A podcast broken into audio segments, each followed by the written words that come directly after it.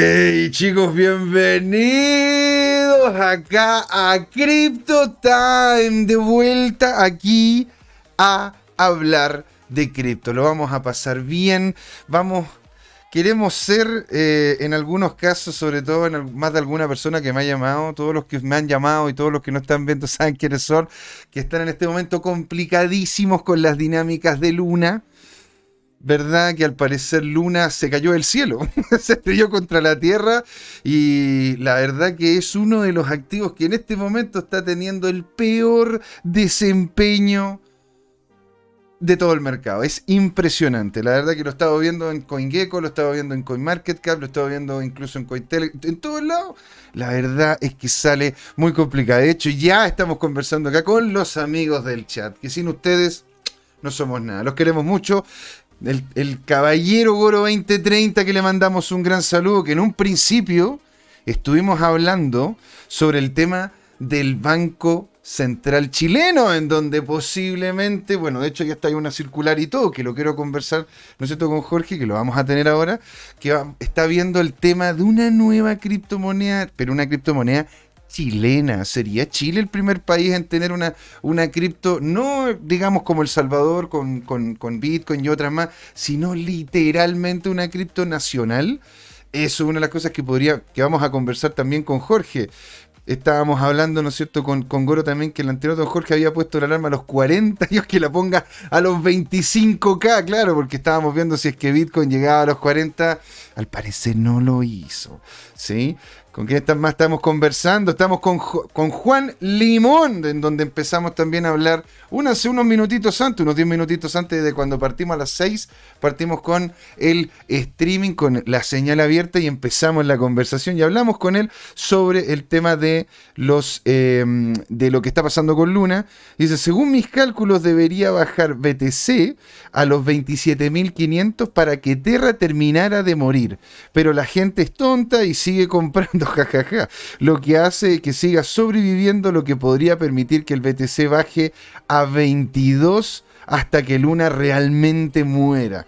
Porque claro, o sea, hay que tomar en cuenta de que tenía Luna este, esta moneda estable que era el UST y Luna como la moneda como la moneda utility también eh, tenía otras utilidades, tenía otras, otras, otras maneras de poderla utilizar, la cual estaba en su gran medida basada en BTC.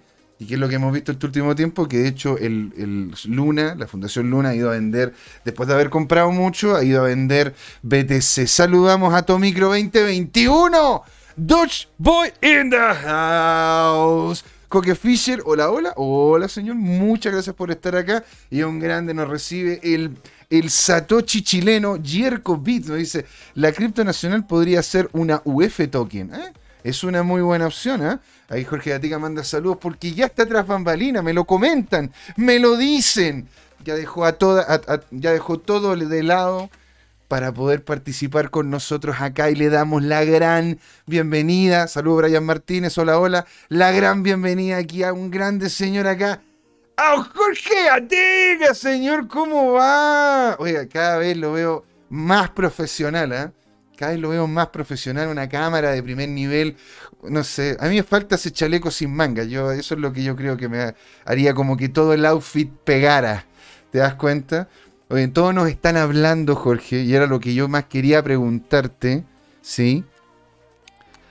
Jorge, yo quería preguntarte. ¿Cuál es la diferencia entre que el, el Salvador adopte el Bitcoin a que Chile pueda tener su propia criptomoneda. Partamos por algo más o menos positivo y después nos vamos al mercado y nos ponemos todos a llorar. Define criptomoneda. ¿A, qué tipo de criptomoneda te refieres?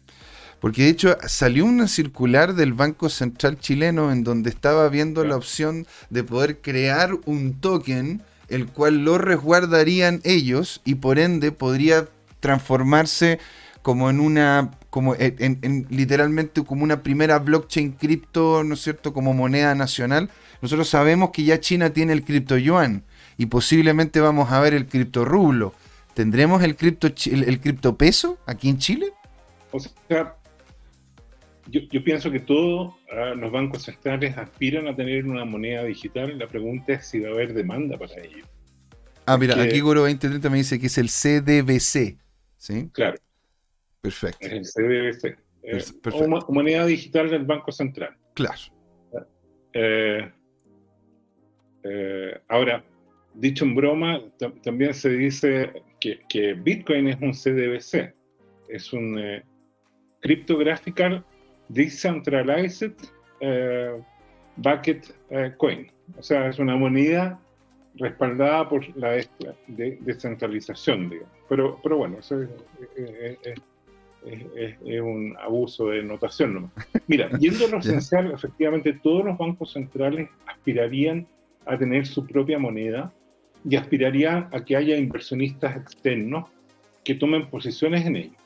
Se ah. supone que de esa forma podrían pasar varios fenómenos. Uno es que e, eventualmente inversionistas externos tomen posesión y traigan recursos y por lo tanto compren del ciberpeso chileno, por así decirlo.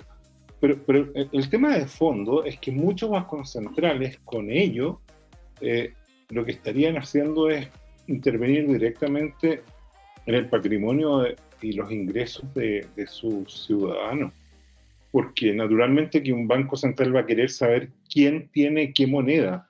Y, es como que te pusieran un billete con serie y con un GPS que reportara eh, dónde lo tienes, en qué lo gastaste.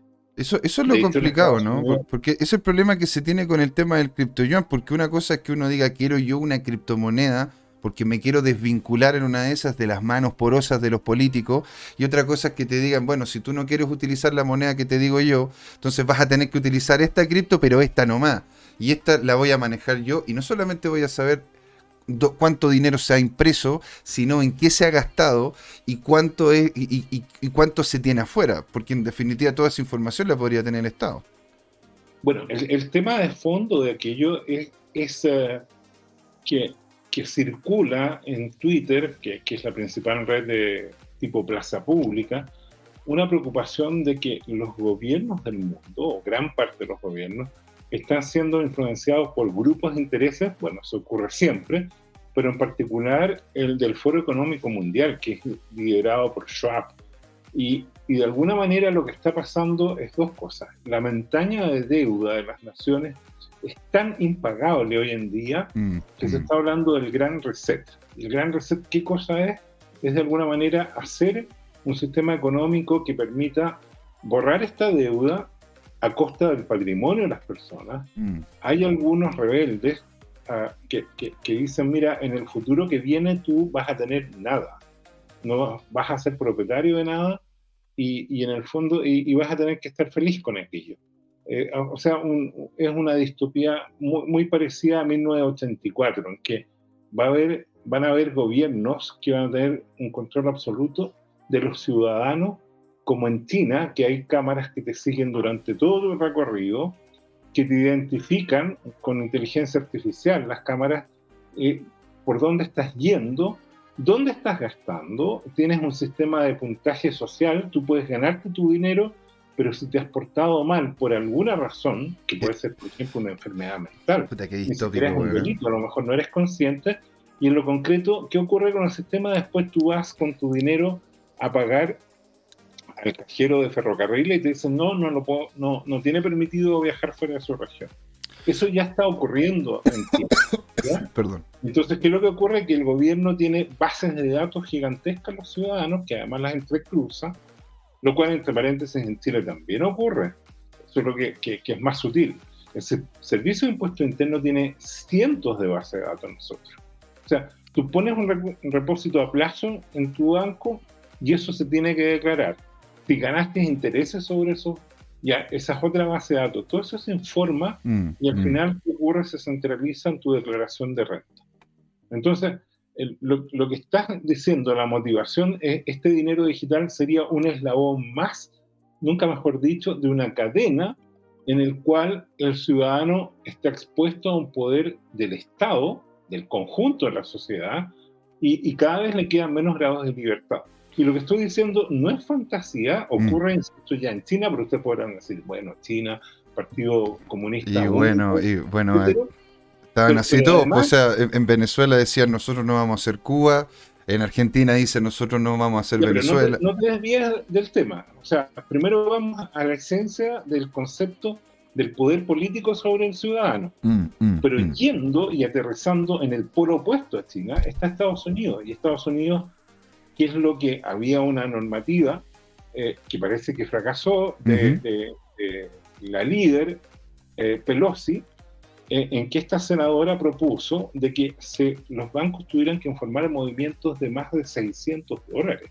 Pero qué locura, pues macho. imagínate cuánta gente mueve 600 dólares, pues, ¿me entendí no? Fuere, lo importante son los precedentes. O sea, de alguna manera los gobiernos con el afán hoy día de que, y con el pretexto que está correcto de reducir la evasión fiscal, pero de alguna manera aparece esta figura del gran hermano que está ahí con, al estilo de recaudador medieval con un garrote, ¿no es cierto? Viene en las caricaturas recaudador de impuestos y las caricaturas te ponían boca abajo y y te y te, y te agitaban para que cayeran todas tus monedas y después se iban con muchas de tus monedas.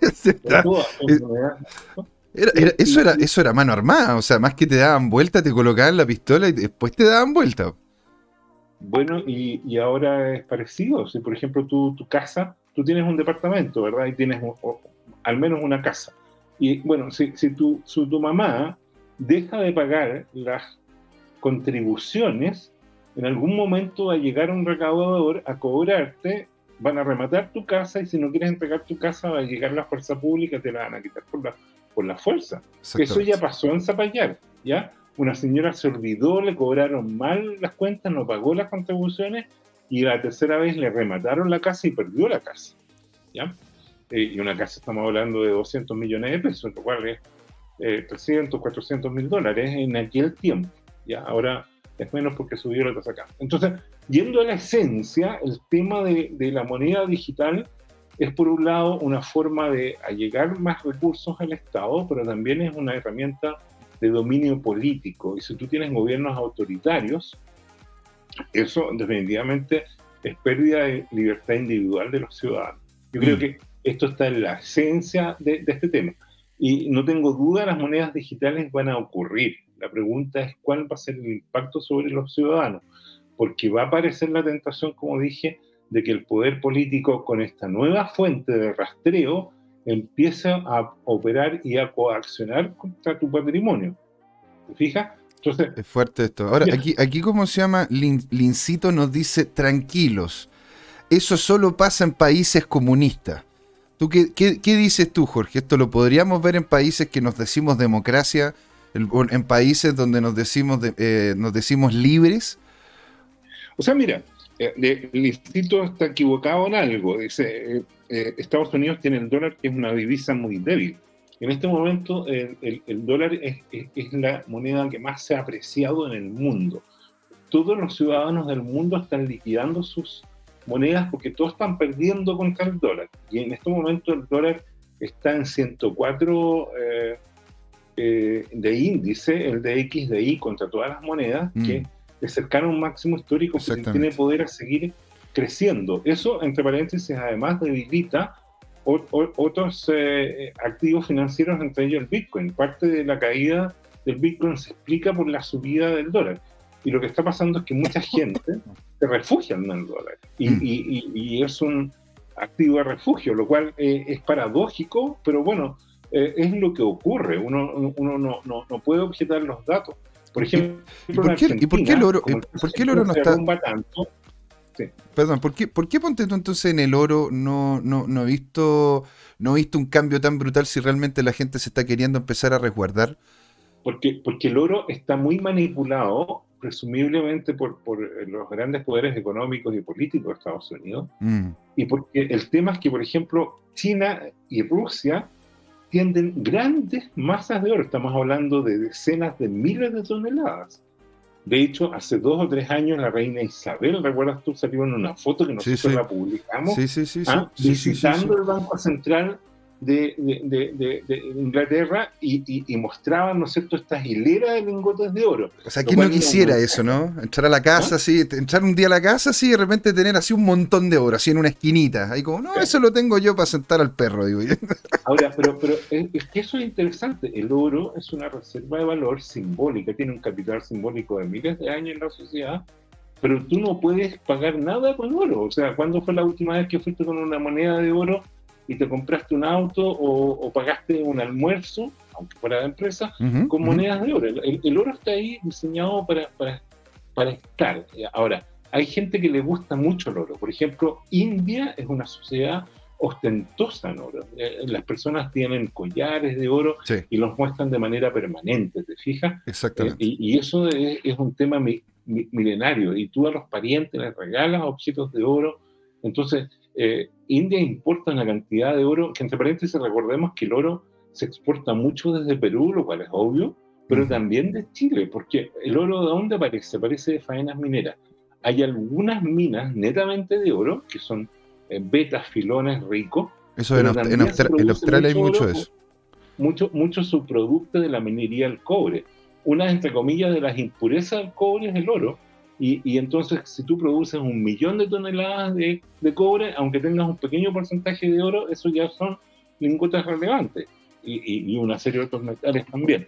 volviendo a, lo importante, eh, yo creo que eh, eh, el tema de fondo es que hoy día el dólar es la reserva de valor que se espera que, que caiga, pero que han aparecido eventos geopolíticos o este derrumbe de tierra, por ejemplo, que provoca pánico en los inversionistas y provoca que la gente se refugie en el dólar y siga creciendo.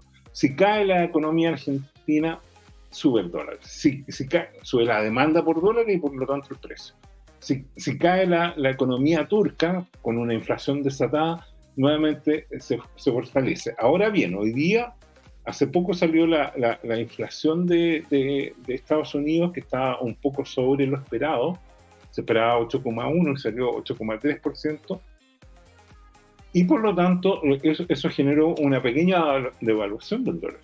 Pero eh, el escándalo de Terra, que, es relevante, es relevante tanto por monto como por el impacto en BTC que provocó a través de la liquidación del colateral, ¿no es cierto? una abundancia del BTC y eso provocó una corrida que todavía se está reflejando porque en estos momentos, adivina, ¿quiénes se sumaron a la corrida? Los mineros. Los mineros están arrancando, están vendiendo grandes existencias de, Bitcoin. Oye, pero, pero hacía tiempo que yo no veía algo como esto. ¿ah? No, sé si, no sé si se está viendo ahora en la pantalla, chicos. O sea, me van comentando si es que se ve bien, se ve claro.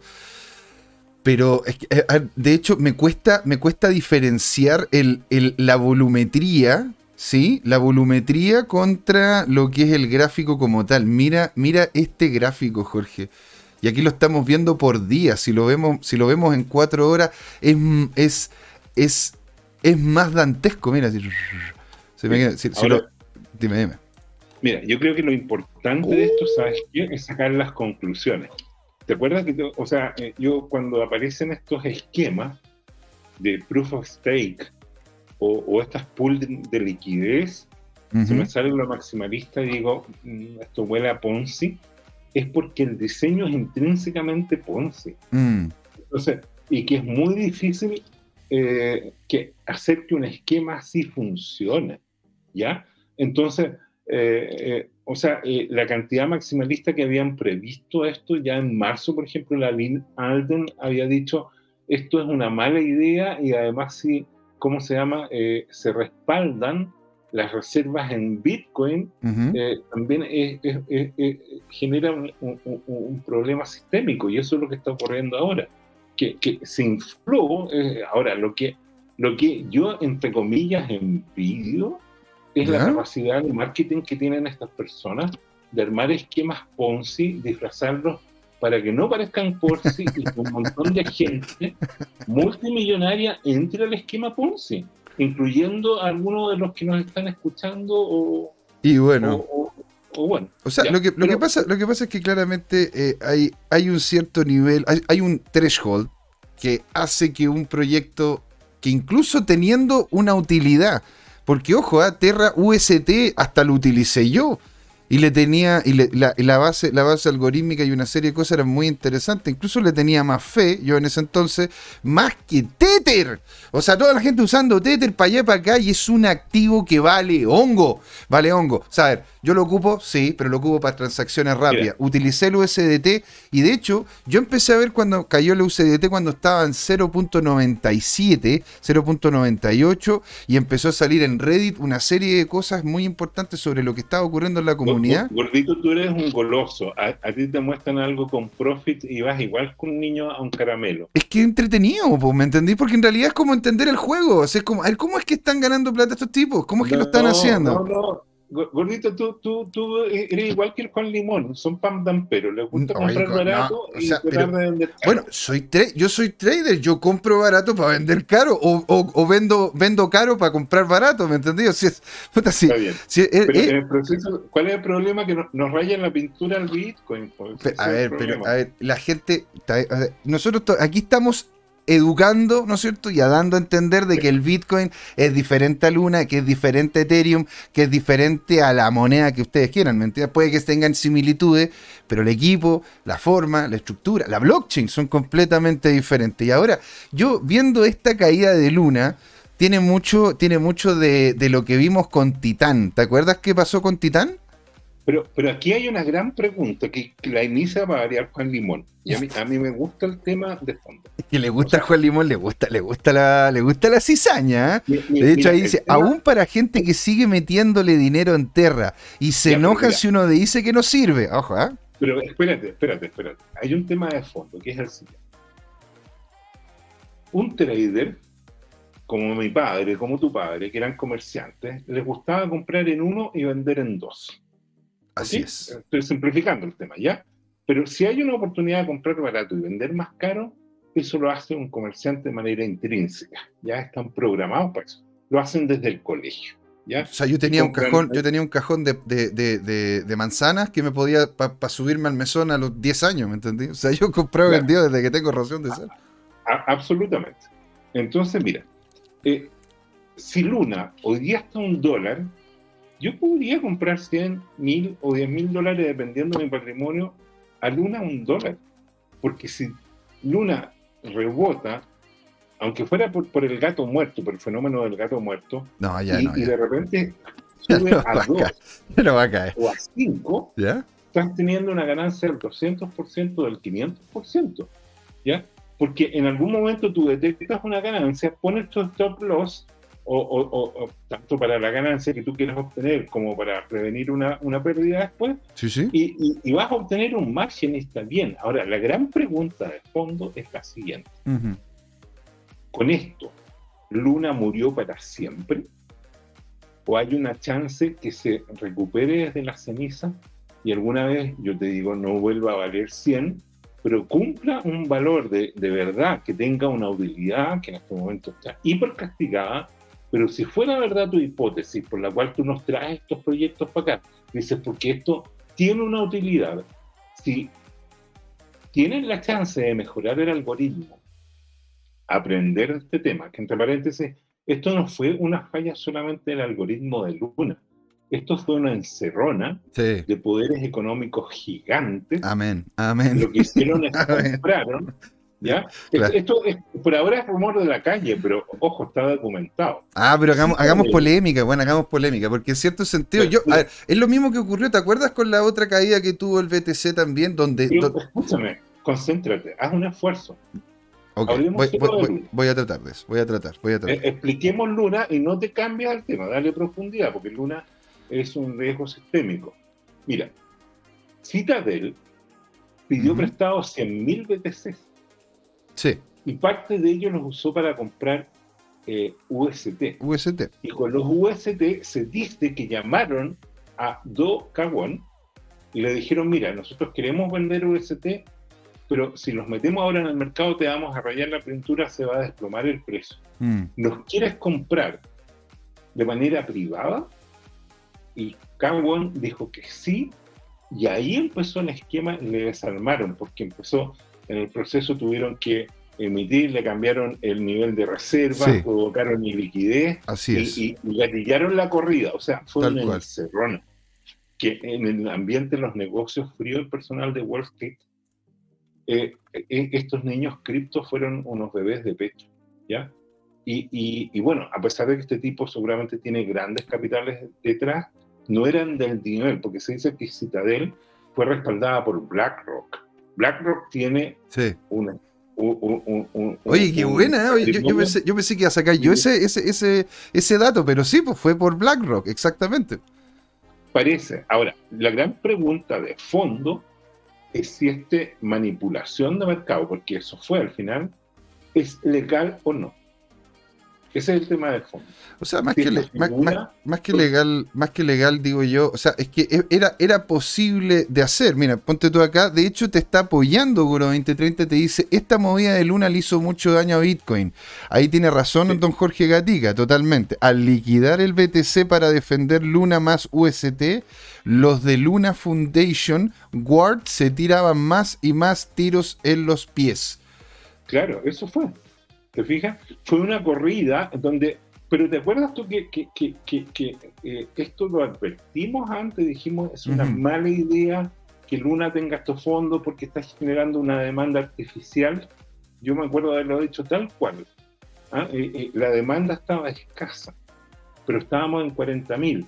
Con este cuento se generó una demanda artificial que lo liquidaron y en el proceso liquidaron al Bitcoin y yo creo que fue, bueno, fíjate, fue interesante, porque yo creo que vamos a bajar al orden de 23 mil dólares. Eh, ¿Por qué creo eso? Porque hay un analista que lo he mencionado otras veces, se llama Jesse Olson. Y Jesse Olson observó que hay unos gaps, ¿ya? Que, que, son donde hubo órdenes que no fueron llenadas probablemente. Yo no entiendo por qué mecanismo, pero este esquema de oferta-demanda hace que en algún momento, cuando quedan gaps importantes, el precio vuelve como que tuviera una memoria y cubre esas órdenes por llenar. Sí, sí, claro. Y eso limpia de alguna manera el libro de órdenes y genera muchas cosas. Entre ellos, está liquidando a una serie de apalancados que estaban largos y ahora va a ser una sangría y una hemorragia más grande, porque se está perdiendo un nivel importante de soporte que está entre los 29 mil y los 30 mil dólares. Mm entonces va a caer probablemente. Yo creo que no va a caer a un mínimo del orden de bajo 20.000, porque ahí hay un, un soporte y una resistencia, un soporte histórico, pero se va a llenar el gap. Y ahí, en mi opinión, se va a producir un rebote, un rebote alcista potente, ¿ya? O sea, va a venir un tema, ¿por qué? Porque el nivel de sobreventa que hay en Bitcoin y que va a haber, que va a aumentar ahora con estas últimas liquidaciones de, mm dinero va a provocar que los algoritmos recuperen eh, los niveles. ¿ah? Ahora, esto no es un consejo de inversión. No, no, para nada, o sea, no. Pero, pero, pero, pero, es lo que Jesse Olson y otros analistas eh, que, eh, últimamente se pusieron muy bajistas. Sí.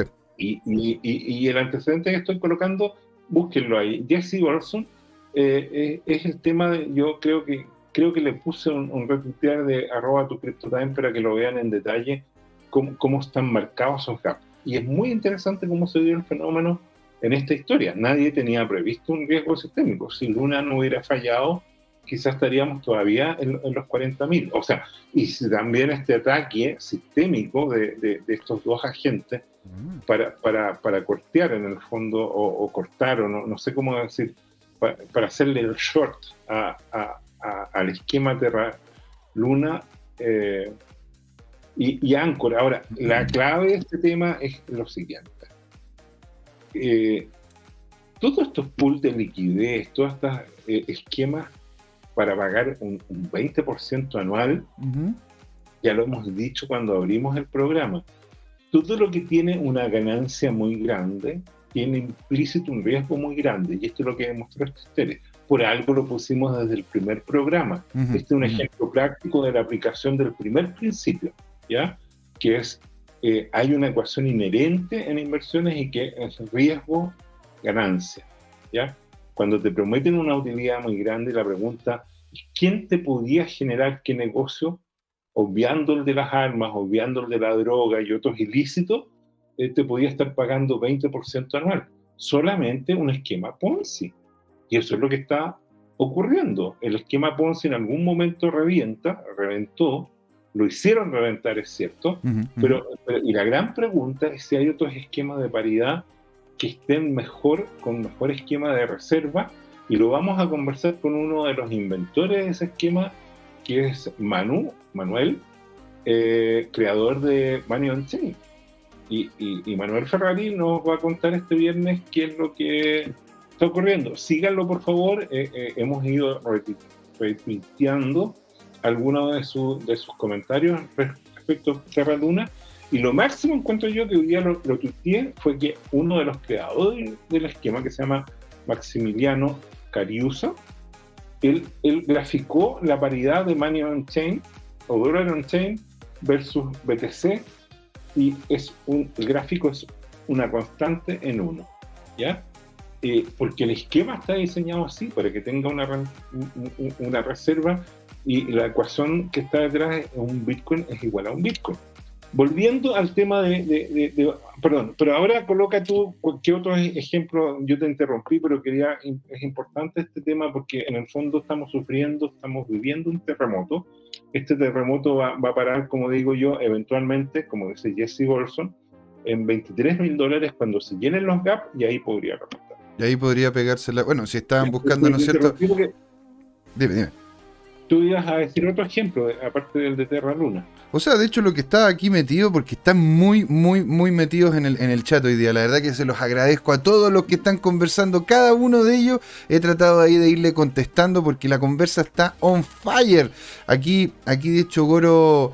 Eh, perdón, a ver, ¿dónde estábamos nosotros? Chuta, había tanto mensaje que... Eh, que dice aquí la movida del 1 y su... Ah, bueno, eso ya lo habíamos leído, ¿no es cierto? Si pierde, si y de hecho, aquí es donde también empezó, después de esa, de esa compra que tú dijiste que la hizo por privado, empezaron a cambiar una serie de estructuras internas. Entonces, dice, dice Goro 2030, dice, si pedías un préstamo de Luna más UST, pagabas un 10% de interés con un... Con un eh, con una ganancia del año, con una ganancia por año, ¿no es cierto? Que era el 20%, que es imposible que cerrara alguna vez. ¿Sí? Eh, Nan for Fun nos comentaba, busco pega, hago buenas hamburguesas. Le contesté las más cripto, así, onda. De hecho, yo estoy aquí empezando a. Me, quiero acostumbrar al gorrito, ¿no? Para empezar después ahí a dar vuelta a algunas hamburguesas, porque, bueno, es como el, es como el meme, ¿no? Que cuando bajan las cripto nos vamos todas a, todas a dar vuelta a hamburguesas. Tonsilolitos dice que quiere polémica. Sí, Javier Salinas me, dijo que me acusan de disperso, yo le dije que lo soy, no tengo ningún problema en decirlo, de hecho no tengo ningún rollo, y de ahí de hecho empezó a comentar, de, comentar Brian Martínez de que el creador de Ada, ¿sí? Estaba hablando ya de la inconsistencia y, con la, y la poca capacidad que tenía Luna de poder seguir creciendo. ¿sí? Y de ahí, de hecho, ya empezamos a conversar sobre que en realidad Luna, en cierto sentido, yo, yo de hecho lo, vinculé mucho a lo que podría haber ocurrido con Tether, pero Tether sigue ahí, man, sigue ahí duro, no se cae, la gente le cree y... pero bueno, bueno, ¿qué, le voy a decir, no es cierto? Eh, pero sigue ahí Tether. Ahora, Luna es el que está cayendo, Tether de hecho se ha mantenido estable, qué locura. Eh, Yerko dice, por la manera que está desarrollado Terra Luna, dudo de la inocencia de sus CEO. Tú dices, Jorge, que tuvo algo que ver esto, eh, el SEO principal. Tú dices que fue. Tú dices, ¿cómo se llama? Que fue algo, algo menos pensado. ¿Qué es lo que, ¿Cómo lo ves tú, Jorge? Mira, aquí la esencia es el siguiente. Eh, la esencia es que Terra Luna se vendía como un sistema descentralizado basado en un algoritmo y que mantenía la paridad y que estaba diseñado para, tener un, mecanismo de compensación. ¿ya? Eh, hay, ejemplos mecánicos muy, muy, muy, simples de esto que es eh, el nivel del estanque, que cuando baja te abre la llave para que se vuelva a llenar el estanque. Por ejemplo, el de agua de tu edificio, de mi edificio, funciona así. Son esquemas de retroalimentación básica. Aquí el tema de fondo es dos cosas. Primero, que cuando empieza a ocurrir esta crisis, se ve que el algoritmo no es capaz de mantener eh, la, la, paridad sobre el ataque, se despega, y ahí este famoso algoritmo es reemplazado por la gestión del CEO con la fundación y con todo este tema y no interviene. O sea, el primer eh, hipótesis de que el algoritmo estaba como diseñado para que operara de manera descentralizada es falso. porque estaba centralizado en el CEO. El CEO siempre va a estar expuesto a críticas por inepto o inoperante o corrupto o lo que fuera, pero, pero el tema de fondo es que ya tienes un, punto de falla centrado en esa persona y sus decisiones. Ya hemos dicho, cuando las personas están estresadas, pierden, por muy brillante que sea, por un tema biológico, pierden capacidad intelectual. Por lo tanto, estas personas bajo ataque, y bajo ataque Citadel y BlackRock, que entre paréntesis eso se puso, se supo posterior, en el momento tú estás viendo que los gráficos están desplomándose. ¿no? Eh, es distinto, por ejemplo, en el caso del Bitcoin. Bitcoin, eh, eh, el esquema es que lo atacan los chinos, lo atacan la Fed, ahora lo, van a atacar, están liquidando los mineros. ¿Y, ¿Y dónde está Satoshi Nakamoto? Nadie tiene idea. ¿Quién es Satoshi? ¿Quién es Satoshi? O sea, nosotros, nosotros creemos que es Yerko, pero no, no, no, sabemos mucho. Ahora, eso sí. se murió, pero, pero, pues, a, a, la, a, la, red le importa nada. Mm. Y lo que lo gobierna el Bitcoin son las, las matemáticas. Eso tiene un valor. ¿Ya? Y este valor al final va a preservar. En este momento el Bitcoin está sobrevendido y en algún momento debería repuntar. Y debería repuntar de manera eh, así como está cayendo violentamente, debería repuntar violentamente también por un tema de, conservación. Aquí don, Juan, aquí Juan Limón nos dice, eso sí, cuando el UST llegue a 0,01 centavos voy a comprar unos cuantos miles. Y bueno, ahí, ahí, ahí... ahí vamos a comprar millones, Juan. y ahí vamos a tener después uno a uno con él. Si, es, que, si es que aguanta, aguanta Luna. Y después lo vamos a imprimir en papelito y vamos a jugar como Magic Card. Y vamos a jugar. Como te pongo un billete así como de. Como las cartas Pokémon. Mil millones, así como billete de Zimbabue tiene 10 mil millones de Tether. Bueno, Goro dice, Goro dice que el UST ya está a 0,7, eh, ojo. Y Toncerolito dice, según el CMC, Terra Luna está auditado por Certic y Fair, Fairproof. ¿Qué opinan, ¿Qué opinan de estos criptoauditores? ¿Son palos blancos o hacen la pega? Oye, buena pregunta. Qué buena pregunta, Toncerolito. Muy buena pregunta, señor. No, pero aquí hay, hay, hay que distinguir cosas. Sí, los auditores pueden ver que las reservas estaban. Y lo que ocurrió fue la dinámica del mercado. Aquí fue una manipulación de mercado para que independiente de las reservas que sí estaban, no, el algoritmo no podía mantener la paridad. Porque mira qué fue este esquema, este esquema, se fue todo muy bien pensado. Pidieron prestados 100 mil ¿Ya? Creo que se los pidieron prestados a Gemini. Ahí lo mismo. Mira, nos sigue otra persona. Ah, Inri. No, ah, Inri. Bueno, ahí coméntanos en el chat para poder leer bien tu nombre. Muchas gracias por estar aquí. Bienvenida o bienvenido a la comunidad de Crypto ¿Tú vas a proyectar algo? Sí, de hecho quería ver hasta dónde yo podía hacer justamente el enganche para poder como empezar lo que es la presentación. Porque si en este momento estamos a la baja, hace que las redes también sean entre comillas más baratas. Y si hacen las redes más baratas, empiezan a florecer las soluciones que antiguamente eran mucho más caras. Una de esas soluciones que están empezando a florecer son las DAP. ¿Tú sabes lo que son las DAP, Jorge? Las aplicaciones descentralizadas. Así es, señor. De hecho, las aplicaciones descentralizadas yo creo que van a terminar siendo el gran cambio o, el gran impulso que va a terminar haciendo este tipo de baja. Y la cosa es que hacer, hacer aplicaciones descentralizadas es complejo es muy complejo. Y para eso, ¿no es cierto? Dado de que queremos, queremos nosotros hacer la vida más fácil, porque para eso también utilizamos la tecnología, se les ocurrió a un grupo de ingenieros crear The Graph, ¿sí? Que es, que es, esta moneda que vamos a presentar. ¿Estuvo bien o no? ¿Estuvo bien así como la... cayó, cayó suavecito, ¿no? Como que ni se notó que veníamos de otro tema nada que ver. Oye, Alexis Lavado nos dice: Hola, hola, señores. Hola, hola, señor. ¿Cómo está? Alegría, alegría. Y Daniel Gubins nos dice: Hola, hola, hola, hola. Muchas gracias por estar ahí. Entonces, Lorito dice: Jaja, casi, casi. Bueno, bueno. Lo intenté, man, lo intenté. ¿Qué, te puedo decir? Intenté como tirarlo así en suavecito para que entrara. Y bueno, vamos a ver hoy día, ¿no es cierto? En estos minutitos que nos quedan, que va a ser Lightning Fast, porque había mucho que hablar en la primera parte, ¿no? Pero ahora vamos a ver The Graph, que tiene el ticket, el ticker GRT. ¿Qué es? ¿Es como un Google para Ether? es un, es un maestro de las API, es la descentralización de la información. Eso es lo que vamos a ver ahora.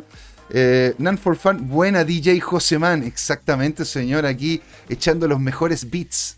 ¿sí? Los mejores beats por, porque trabajamos con computadores. Bueno, bien, bien contada, es una talla muy buena esa. Entonces, ¿Qué es justamente, justamente de? Uno de los avances más importantes hechos en la comunidad son justamente los contratos inteligentes, Jorge. Eso no lo podemos negar. Incluso hasta la comunidad han querido llevar los contratos inteligentes a una red tan segura como el BTC, que es lo que vamos, ¿no cierto?, a ver ya el viernes con, eh, con Manu.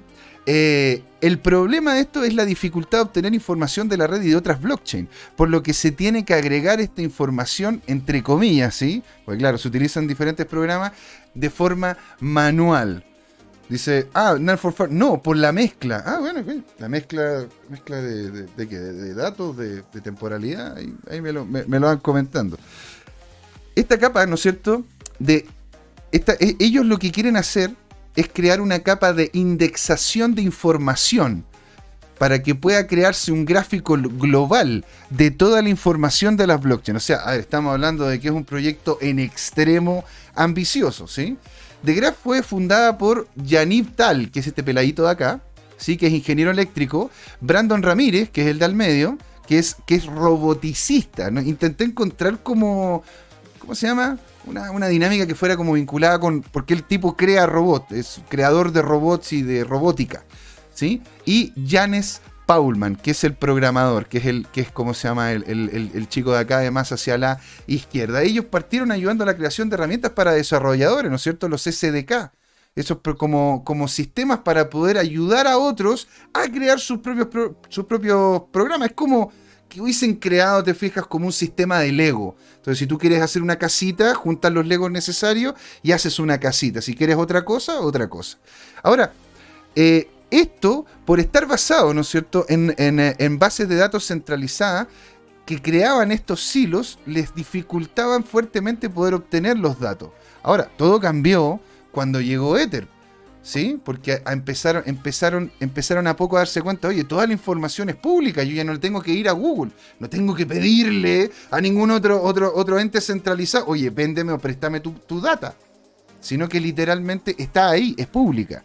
Y ahí ellos empezaron a crear aplicaciones descentralizadas, algunas pequeñas como Adon, ¿no es cierto?, a otras que eran ya en ese entonces bastante potentes. El problema de Ether es que aunque es abierta, el buscar y obtener información de datos es dificultoso y muchas veces estas aplicaciones descentralizadas que hacían tenían unos, unos, eh, unos lag horribles. Entonces, Lorito nos dice, quizá cuántas cochinadas hay firmadas en él.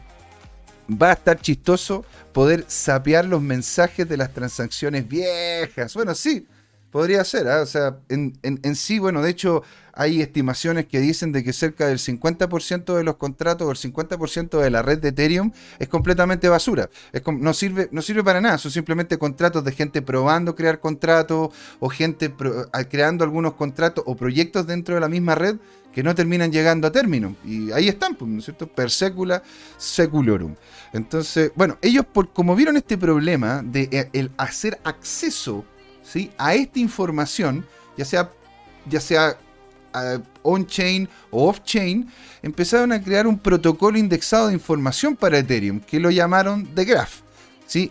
iniciaron esto el 2017 con el white paper y el en junio del 2018 ya colocaron, ¿no es cierto?, en el Twitter y, lo, y, con un artículo en, en, Cointelegraph en donde salió literalmente al mundo el token como tal, que es el GRT, que de hecho estuvo empezó listado ya en grandes exchange, donde tenía uno, uno de sus partners siendo Coinbase. Eh, para entender de Graph, porque la verdad que es un poco complejo, ¿ah? tiene, su, tiene su dinámica de, compleja dentro la matemática y todo, porque en sí, ¿no es cierto?, es, quieren ser como la base de datos de la blockchain. Entonces, hay una serie de partes que se mueven que las vamos a ir viendo. Ahora, para entender, para entender de, Graph tenemos que entender cómo funcionan las DAP, que es una serie de contratos inteligentes que trabajan en conjunto, ¿no es cierto?, para poder desarrollar alguna acción dado un hecho. Yo aprieto un botón y le mando Ether a tal lado. Forma. Ah, puede ser de que lo haya escrito mal, que me, lo dice Javier. Ah, no. Debería haber una forma de matar a los SC que ya no, ya no son utilizados, dice Javier Salinas. Bueno, de hecho, una, una, de las cosas que se quiere hacer cuando se pase Ethereum 2.0 es ver una especie de como rastrillo de cuáles son los contratos que no se utilizan.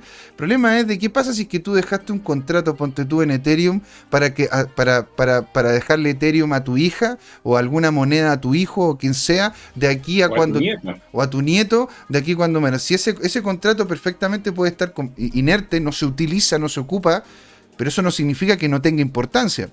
Entonces ahí hay un, hay todo un, ah, y eso, y de hecho ese tema, Javier, es muy interesante. Bueno, si te metes al Reddit de, Ethereum, hay toda una, hay toda una conversación, todo un hilo de conversación en donde se habla del tema de qué pasa con esos contratos viejos que están ahí. Si es que tú tienes un contrato que no se está utilizando por una DAP, que no le está dando dinamismo a la red y simplemente está ahí, ¿tú deberías pagar por tenerlo ahí?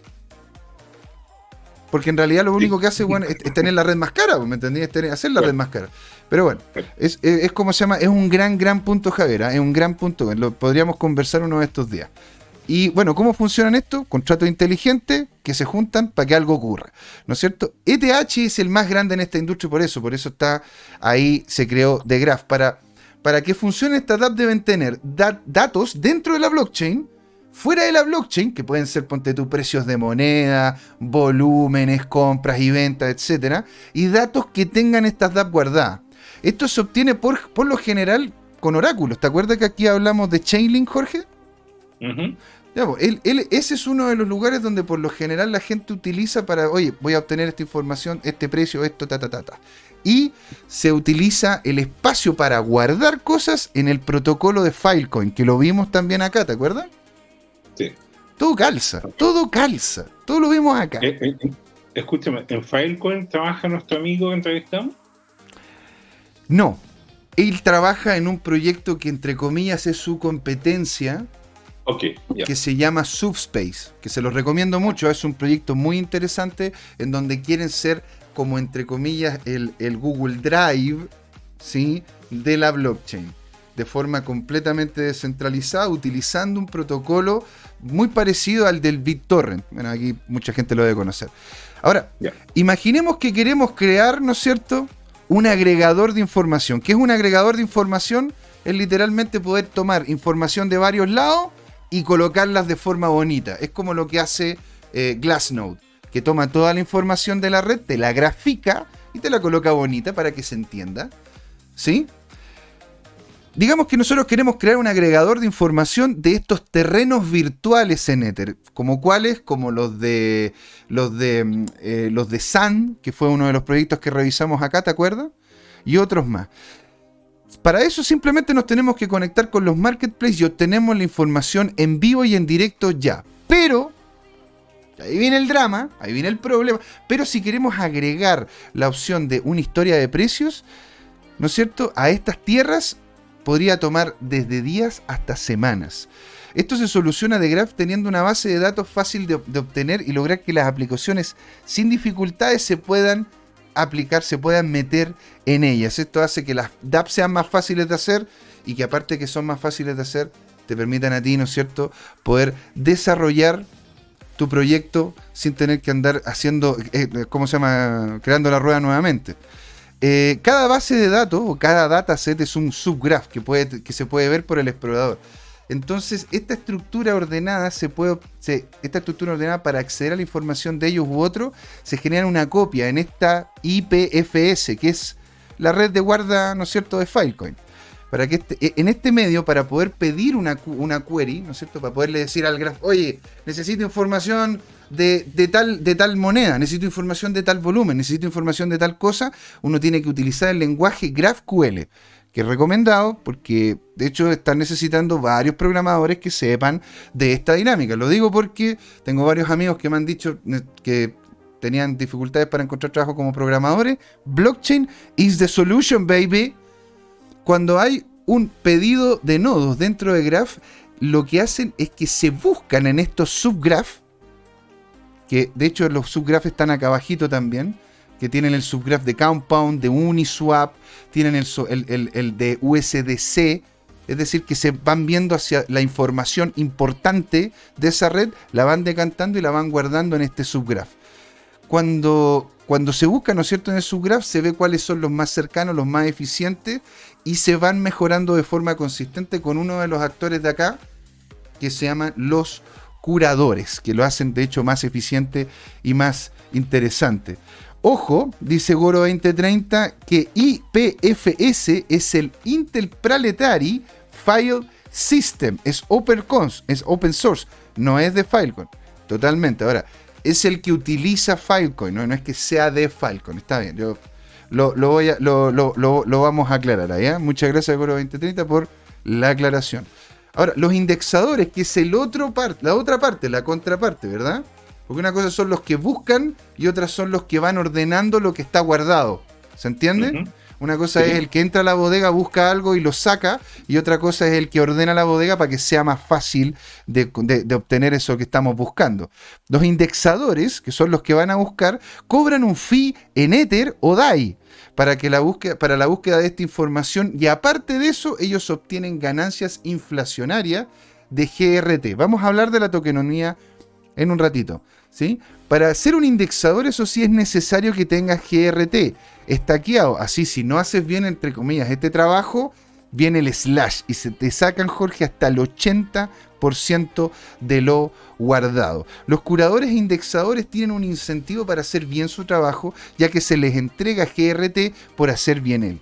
Aunque el stacking de estos proyectos serios tienen un periodo entre 20 a 30 días de congelamiento. Es decir, ellos llegan y reciben GRT y ellos pueden, al igual como lo comentó Juan Limón en su momento y otros más, pueden apostar a subgraph o pueden apostar a proyectos que realmente van a ser importantes y a través de eso subgraph puedan obtener otros información para sus propios proyectos. ¿Sí? Entonces ellos están incentivando colocar dinero porque crees tú en ese proyecto en Polkadot, lo mismo en un subgraph. ¿Te das cuenta? Lo que sí ellos tienen necesariamente que dejar la plata ahí 20 días congelada. GRT es un token tipo RC20 con un supply inicial de cerca de 10 billones. Tiene una inflación, que era lo que comentaba en la slide anterior, de un 3% al año más o menos para los indexadores. Ahora, los tokens de reward y los que se pagan por transacciones son quemados, haciendo que incluso si es que realmente se utiliza mucho esta red, termine siendo deflacionaria, haciendo que el token valga más de lo que, sea, valga más, más dinero con, el, tiempo. En solamente la ICO, ellos se colocaron un 2% de, de, estos tokens, haciendo un aumento de capital de cerca de 20 millones. Después vendieron a los exchange 5 millones más. Y entre pito de flauta, porque no quise colocar todo acá, pero llegaron a levantar cerca de los, cerca de los 60 millones de dólares para poder hacer este proyecto. Y tienen varios backers muy buenos, ¿ah? entre ellos, entre ellos, ¿cómo se llama? Compound. Aquí también está, está, ¿cómo se llama? Está inversiones de Coinbase, Coinbase Ventures. Entonces son gente que tiene cierto nivel, ¿no es cierto?, de, de, potencia. Y aquí está el resto de la distribución de los tokens, en donde vemos que la comunidad y, los, y los, eh, la comunidad, ¿no es cierto?, los nodos y, los que empezaron, ¿no es cierto?, a trabajar con Advisors terminaron obteniendo un, porcentaje mayoritario de estos tokens. Es decir, gran parte de estos tokens estarían en lo que es la distribución, ¿sí? En lo que es la comunidad. Ahora, dentro de lo que es la comunidad, el Graph Foundation tiene más del 50%. Por lo tanto, ellos tienen potestad sobre esos tokens, aunque esos tokens... Eh, esos tokens cada vez van a ir, entre comillas, bajando, que es lo que comentan en el proyecto. Goro 2030 dice, buena explicación, el sistema parece muy complejo tratando de hacer muchas cosas. Ya aprendí con Terra y USDT que si te complicas explota. Bitcoin es fácil. Javier Salina nos dice, la deflación siempre es la opción barata para vender el uso de estas DAP. Pero al final la lógica del BTC es la, la que mejor funciona. Veamos, esa es la idea. Yo soy, soy amante del mercado. Amante del mercado. Así que hay que tirar los, hay que tirar, ¿cómo se llama? Los gallos a pelear. Y el que quede parado, bueno, gallo, muy bien. Muy bien, ahí está. ahí el hombre está. Es como, es como una cancha de fútbol. Van a haber varios jugadores. Pero vamos a ver quién es el más valioso. Y ahí es lo, que quiero. Yo, por lo general, lo que quiero posicionar acá, en este tipo de presentaciones, son monedas que encuentro yo interesantes, que han, que han hablado en redes sociales de ella, que han tenido un aumento en su, en su comunidad. Por ende, felices de poder compartir esta información, que las revisen ustedes, porque, como dijo Jorge, esto no es ningún tipo de, asesoría financiera, esto es simplemente una opinión informada. Y a mí como me gusta investigar las cripto, lo hago porque me gusta. Entonces aquí está justamente una moneda, la cual yo le veo, ¿no es cierto? Eh, interés. Goro 2030, excelente presentación. No conocía a Graf, maravilloso. Javier Salía nos dice: JM, eres mujeriego de las cripto. Por Dios. Yo podría decir que soy un poliamoroso. yo, no soy, yo no soy maximalista. No creo, no creo ser en algún momento maximalista, excepto que ya literalmente, o sea, no haya otra opción que utilizar, ponte tú, la red de BTC, que podría ser. Si de repente encima de la red de BTC colocan una serie de soluciones que me, agradan a mí, son rápidas y baratas, bueno, coño, vamos para allá. José Miguel, dime una cosa, tal como decía tu micro, ¿no amaneciste un poquito más maximalista después de un desastre de Terra Luna? Más maxim... no. Sigues poliamoroso. Totalmente.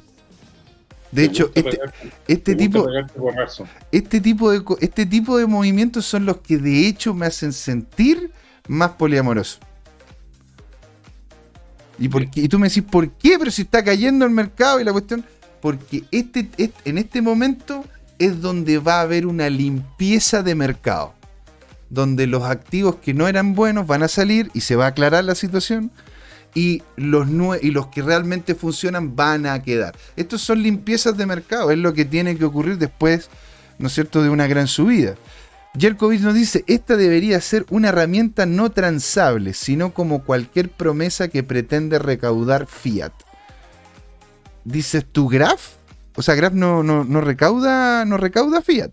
Tiene, tiene, tiene su propia moneda. ¿Sí?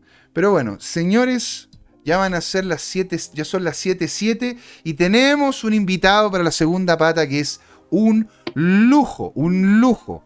¿Sí?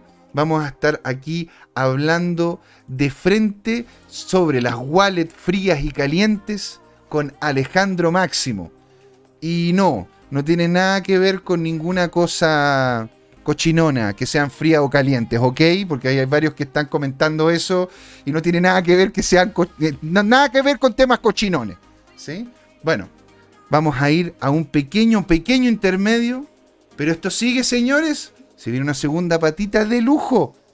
Vamos a hablar de las wallets. ¿Cuál es mejor? ¿Cuál no? ¿Cuáles hay? ¿Qué hacer? Todo y más aquí en Crypto Time. ¿Por qué, Jorge? Porque es hora de hablar de criptos. Porque es hora. Y de wallet. Ay, de wallet también. Buenísimo. Wallet cachondas, dice ya.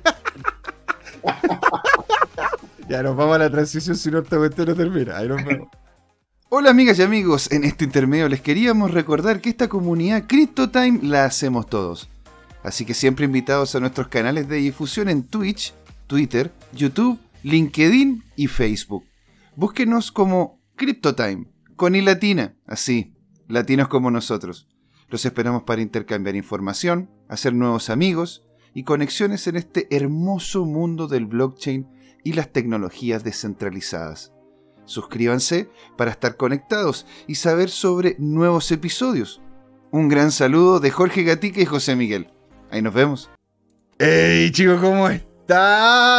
Bienvenidos acá de vuelta en la segunda patita. Voy a subir un poco la cámara, que no sé por qué se me, se me bajó tanto. Ahí, eso, eso. No se me ponga tonto camarógrafo, ¿ah? Por favor. Bueno, señores, bienvenidos a la segunda parte aquí en Crypto Time, el espacio para cuando tengamos días como hoy, ser un pañuelo de lágrimas, ser el hombro que te soporta, ¿no es cierto? Y que estamos contigo, sufriendo contigo. Y en los días buenos reírnos y levantar el ánimo, que eso es lo que realmente queremos. ¿Y con quién estamos en este momento, Jorge?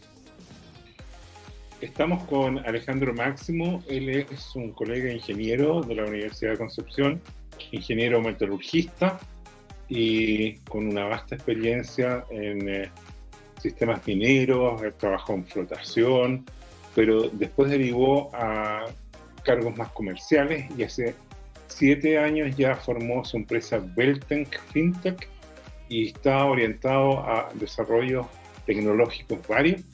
Lo tuvimos en eh, ocasiones anteriores, por eso no me alargo en su currículum. Lo pueden encontrar en, en su página de LinkedIn, Alejandro Máximo. Y mm, eh, hoy día nos va a hablar sobre billeteras, tanto frías como calientes. Que no tiene nada que ver con lo que estaban diciendo en el chat, lo vuelvo a decir. Déjense de hablar cochinadas, por favor. No, pero está bien. Señor acá Alejandro, muchas gracias por venir. Un gran aplauso. Bienvenido nuevamente, señor. No, gracias a ustedes, gracias a ustedes por la invitación. Yo feliz de estar todas las veces que quieran, idealmente, periódicamente, para conversar de, estos, de este tema de la tecnología blockchain que está cada día más, más en boga, creciendo y creciendo y creciendo. Ahora, lo que sí, hoy día, hoy día, hoy día estamos viendo, bueno, partamos con una conversa livianita, ya nos vamos a meter el tema de la, de la, de la wallet. ¿Cómo estás viendo todo el mercado? Terra Luna cayendo un 93%, bro. O sea, es. ¿Cómo lo ves tú? Sí, no, para mí la verdad se está viviendo un, terremoto en el mundo cripto, bueno, de la mano también con el mundo, entre comillas, financiero convencional. Luna está muerto, en mi opinión. Yo creo que es un proyecto que fracasó, va a quedar en el camino, eh, como parte de todos los proyectos, los otros proyectos que han quedado, que han quedado en el camino. Y en cuanto a Bitcoin, eh, yo los felicito acá a la, los feligreses por las predicciones que se están dando. ¿ah? Yo, yo no pensaba que íbamos a, ver estos, estos niveles y se están dando. Así es que en esta ocasión los voy a escuchar y voy a esperar a que toque los 22 o 23, creo que es la predicción. Y una vez que si, toca ese, ese, soporte nuevo, yo creo que ahí vamos a entrar a, poner otro poquito de capital, digamos, mm. para, cuando empiece a repuntar. Así que bueno, como, como, dicen por ahí, hay un dicho muy sabio que dice que mientras, mientras unos lloran, otros venden pañuelos. Claro, eso es, un muy, eso es un muy buen dicho, macho, muy buen dicho. Porque, bueno, o sea, una cara. imagínate, el UST llegó, ¿no es cierto?, en su momento a costar cerca de los 0.28, 0.3 y ahora está repuntando al 0.78. No sé cuánto tiempo será, pero ahí, ahí, bueno, ahí lo dejamos. Ahora, hablando de lo que es el tema de las wallets. ¿No es cierto? Porque, porque el, tema de las wallets es muy importante. La gente dice, no, pero es que yo tengo, yo tengo cómo se llama mi, mi cripto en el exchange. Y uno le tiene que explicar, es que, es que no es lo mismo, ¿no es cierto? Hay algunos que me dicen, sí, pero es que ¿cómo yo voy a saber, no sé, pues, dónde están mis criptos? Bueno, hay formas de hacerlo. ¿Cómo, cómo, puedo, ¿Cómo puedo llegar y guardar mis criptos dentro de, de, mi, de mi billetera? Y uno le dice, es que uno no guarda las criptos dentro de la billetera, uno guarda otra cosa. Entonces todo eso es lo que vamos a justamente conversar con... De hecho, tienes hasta una presentación, ¿verdad? Sí, yo tengo una, una presentación que venía preparando ya hace algún tiempo para, para, para las charlas. Tengo una, saqué, una fracción de eso para hacer una suerte de spin-off y, y, poder conversar al respecto.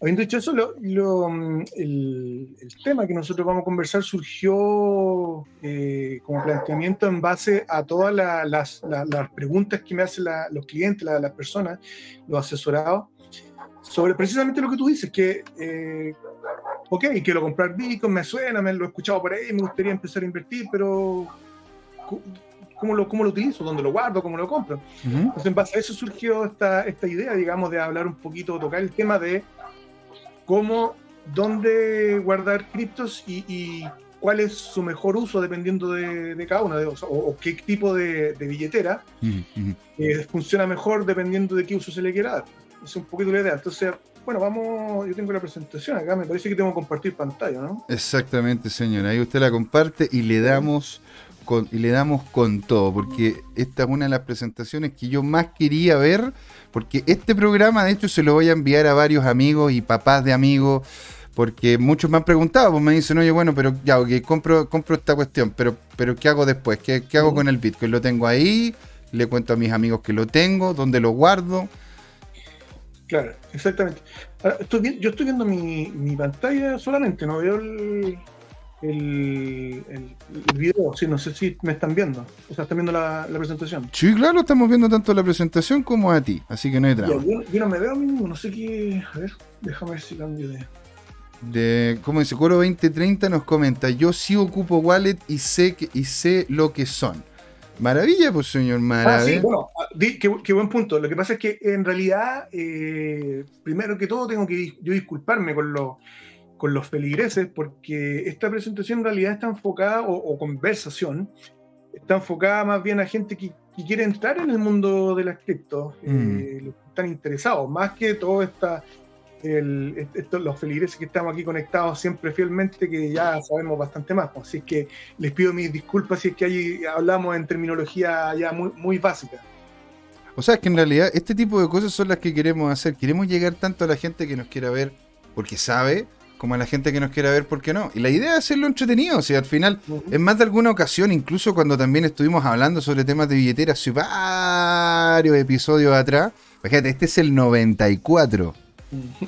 El 90, y en el 100 le regalamos un Dogecoin a, a, un Dogecoin a Jorge, así que se tienen que quedar en el 100.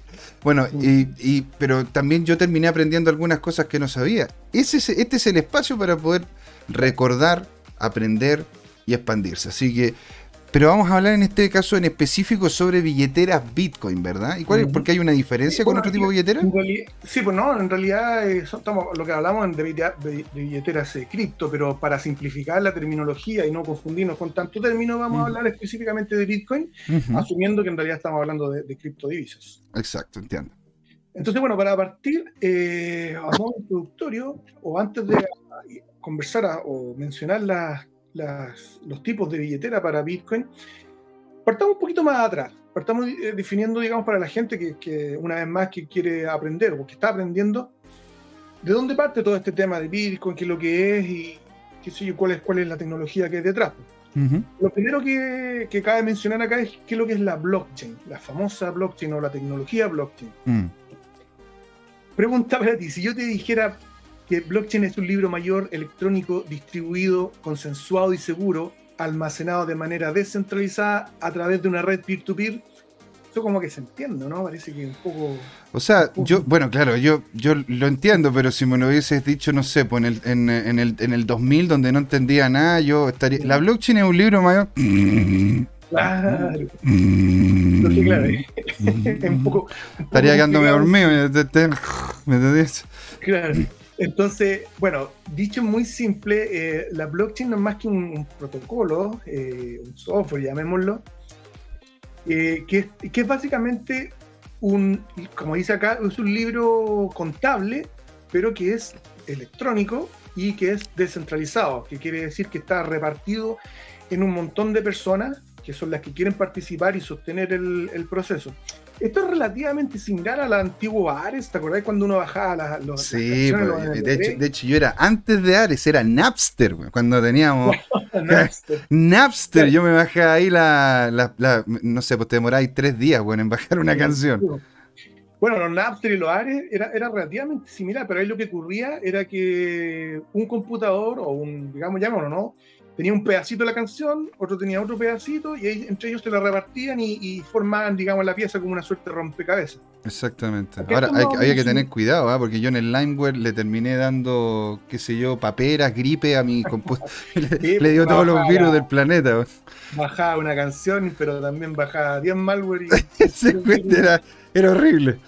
Sí, era horrible. Bueno, esto es relativamente similar. Pero la diferencia es que la, información o el, libro contable que está repartido entre las personas, todos tienen la misma información todo el tiempo.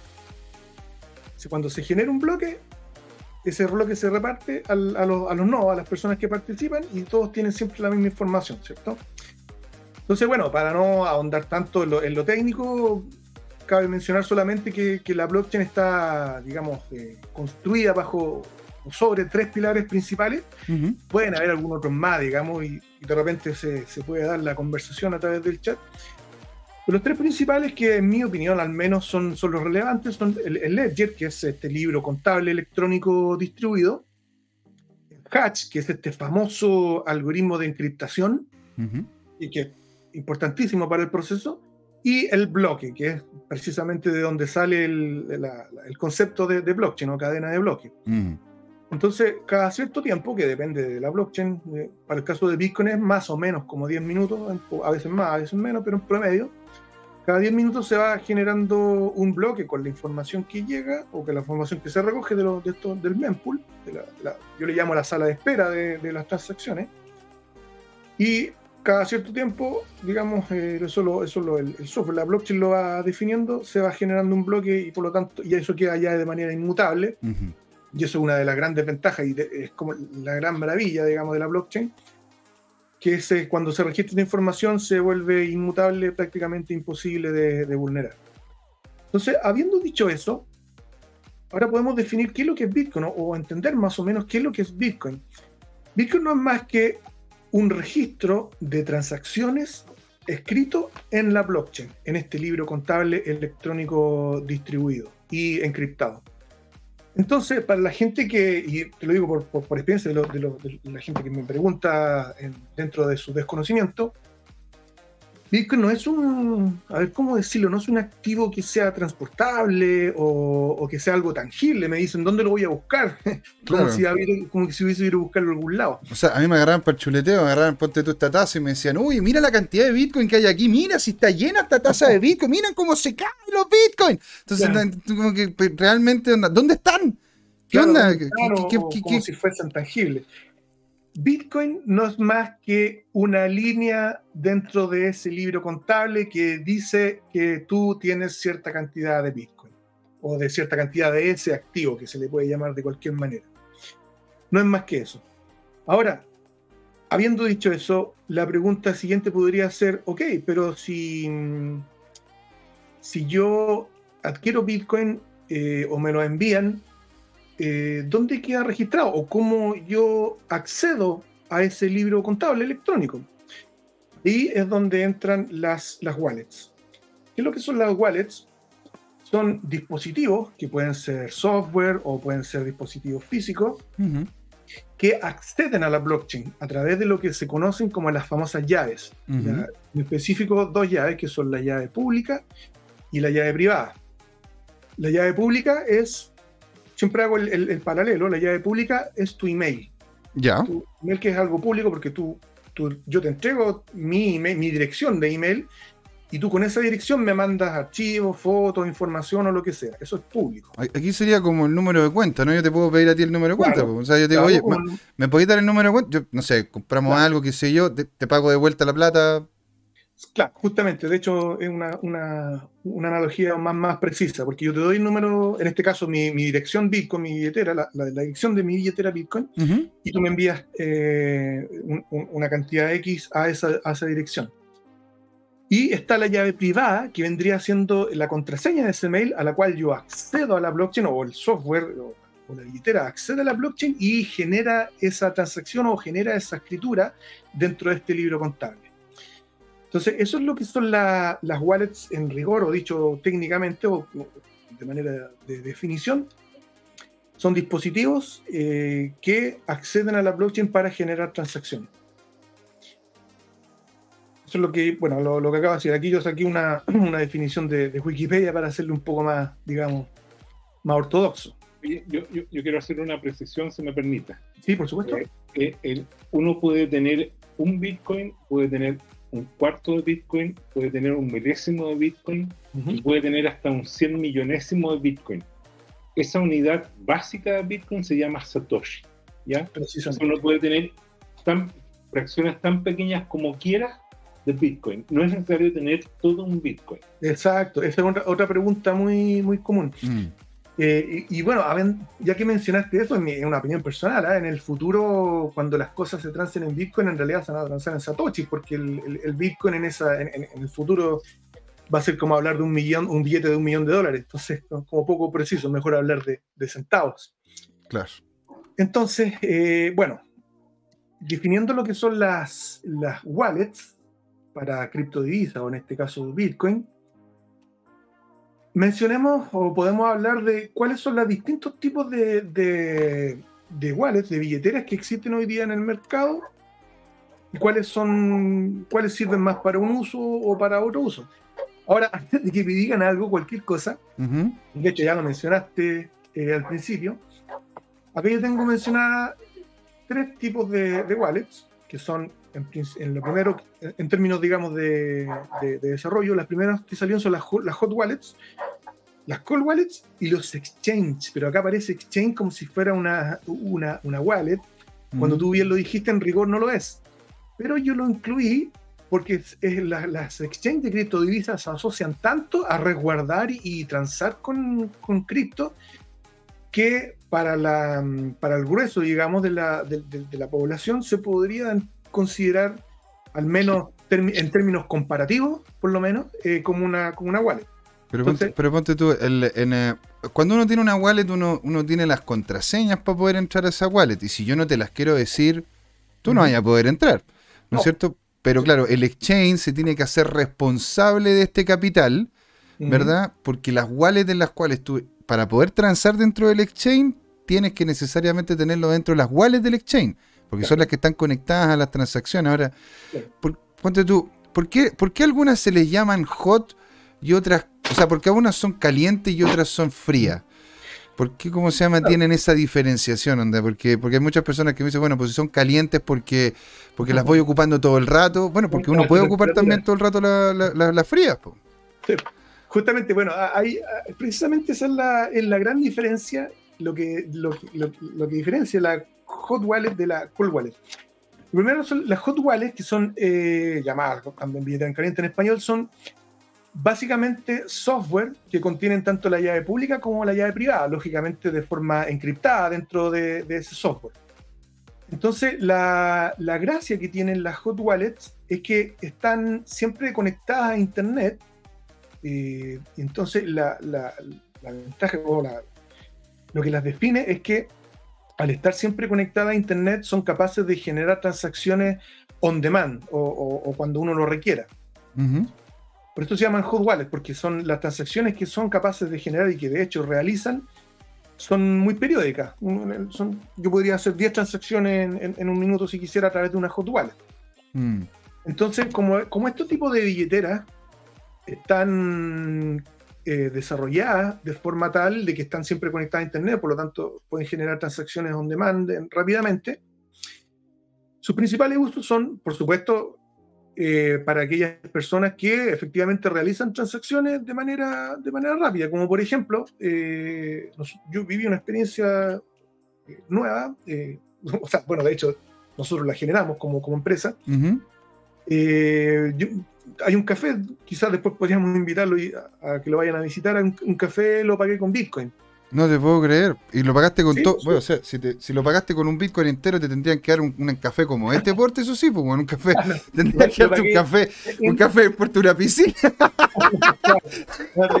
un, café bastante generoso, digamos, no. Pero claro. pagué en la divisa Bitcoin. Ah, pero me salió. No, pagué la, pagué la cantidad que salió el café. Pues, de hecho, alrededor de dos mil y tantos pesos. Y, de hecho pagué con. O sea, el, monto a, a pagar, tú lo indicas en pesos chilenos.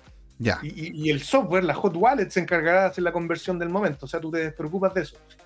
No es como lo típico que dicen, ¿cuánto salió? A, 0,00035 Bitcoin. No, no claro, es que, al final termina, si estamos hablando de un Satoshi, también termina siendo una conversación muy molesta porque es 0,0000. Y la verdad que uno no.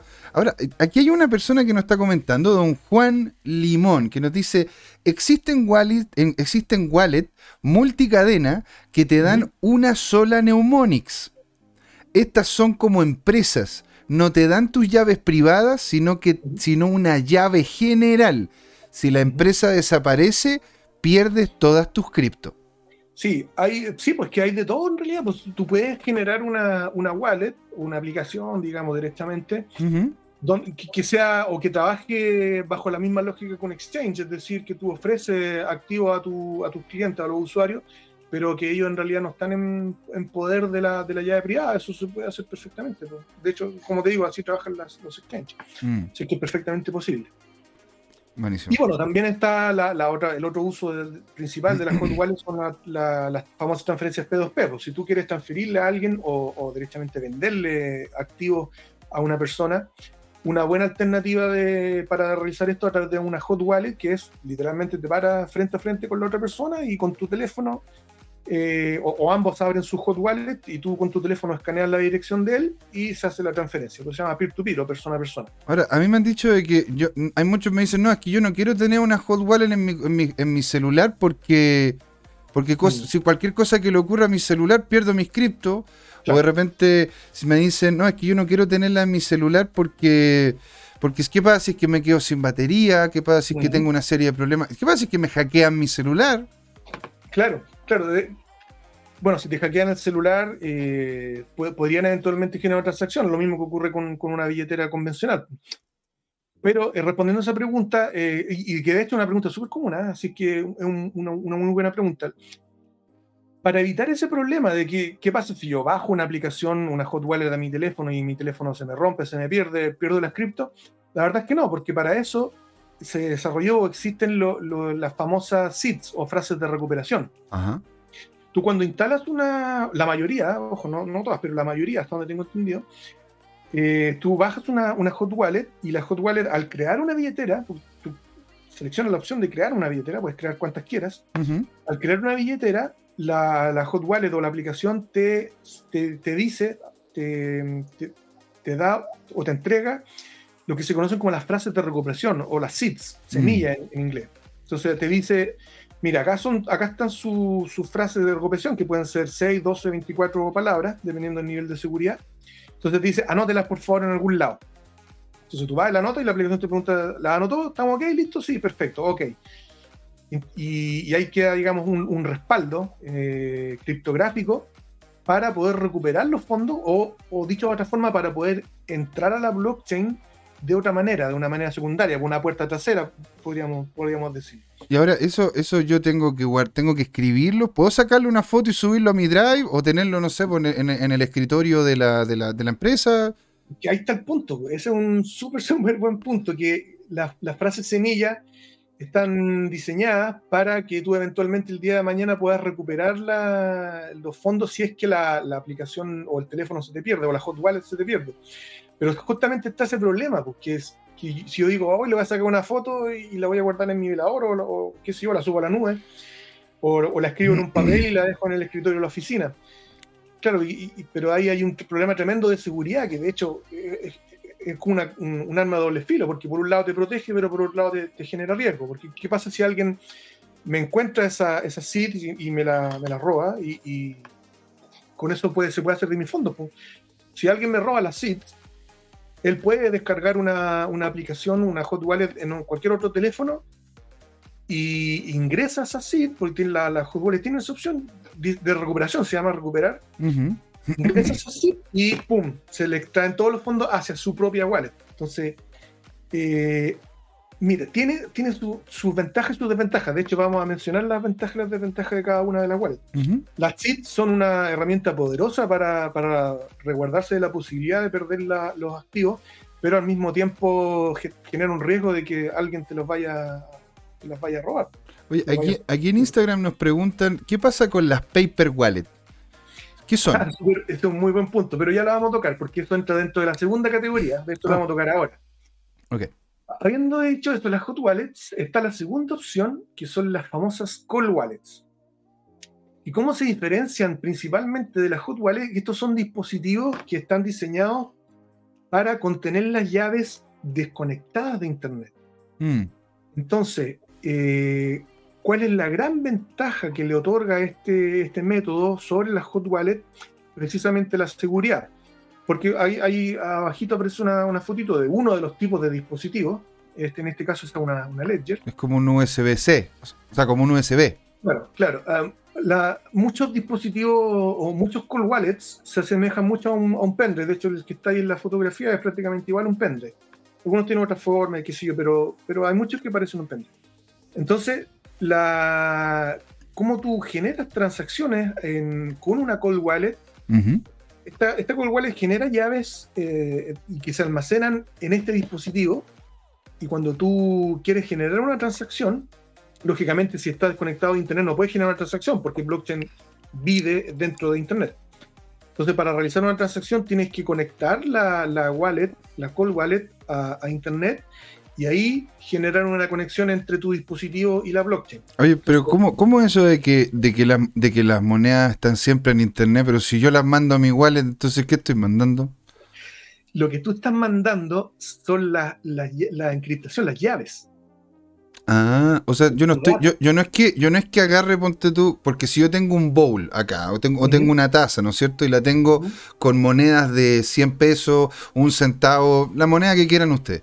Y yo saco una moneda, ahora en esta taza hay una moneda menos, porque la tengo yo ahora y me la voy a llevar al bolsillo o la meto en mi billetera. ¿Qué significa eso? De que yo no estoy sacando entonces la moneda directamente de. No, no, pues, justamente, un súper buen punto. La, los bitcoins nunca, siempre, o dicho de otra forma, siempre están en la blockchain. ¿Cómo están en la blockchain? A través de un registro contable. Mm. Entonces, ¿qué es lo que hace una hot wallet y una cold wallet? En realidad, lo, lo único que hace es contener esta llave criptográfica que decodifica tu, tu billetera una vez que la decodifica, está autorizado, digámoslo de esta forma, está autorizado para generar una transacción. Entonces tú, con, la hot wallet o la cold wallet, entras a la blockchain, decodificas tu billetera, queda abierta, realizas una transacción, es decir, tengo un Bitcoin, quiero traspasar 0,3 a tal persona. Perfecto, y eso mm, queda anotado en la blockchain. Cierras esta transacción y te vas. Y ahí quedó registrada, eh, quedó registrada la transacción, que eso se puede interpretar como que le enviaste Bitcoin a la otra persona. No es que, no es que la otra persona las tenga en su bolsillo o sean de su poder, sino que más, más bien es él tiene la representación de ese de esa de esa transacción. Es como, es como estas tarjetitas que te pasaban los bancos, en donde tú tenías como una contraseña en donde te puedes meter, ¿no es cierto?, a como autorizar la entrada a tu, a tu cuenta. Entonces como que te metieses a la página del banco y en vez de meter tu contraseña, colocas un USB, la página lo reconoce y dice, ah, este, este, esta es la llave para poder entrar a su cuenta, a la cuenta de Alejandro, a la cuenta de Jorge, a la cuenta de Goro, la de Juan Limón, a la de Yerko, la que sea. Ah, ya, perfecto yo enchufo y me, la, y me facilita la entrada a esta, a, esta, a esta cuenta que tengo yo de banco dentro de la red de Bitcoin con mis Bitcoin. Claro, así es. Perfecto. Entonces, eh, en rigor, lo que tú guardas en una cold wallet es la llave privada. Eso es lo que interesa, eso es lo que importa, eso es lo que tú tienes que proteger. Mm. Porque la transacción propiamente tal, eso tú te puedes te despreocupas porque una vez registrada la blockchain no, no hay forma de cambiar. Entonces, esto es lo que, eso es lo que guardan las wallets. Guardan esa llave, digamos, electrónica que son, son, son estos. Esta... Lo que callan las wallets. Claro. eso es lo que tú tienes que proteger eh, a viento y marea. Y eso es lo que guarda una cold wallet y una hot wallet. Entonces, habiendo dicho eso, ¿cuáles son los principales usos que se le puede dar a una cold wallet a diferencia de la, de la billetera en caliente? El, uso más eh, acertado, el, o el mejor uso que tú le puedes dar es precisamente resguardar Bitcoin por tiempo prolongado.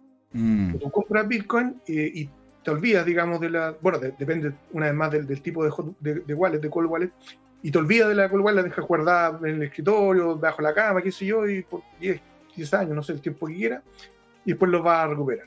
Entonces, y ahí están seguros, porque esa llave, eh, no, como no está en internet, los hackers o quien sea no, no, tiene opción de, buscarla y, de, y, de, encontrarla y de codificarla.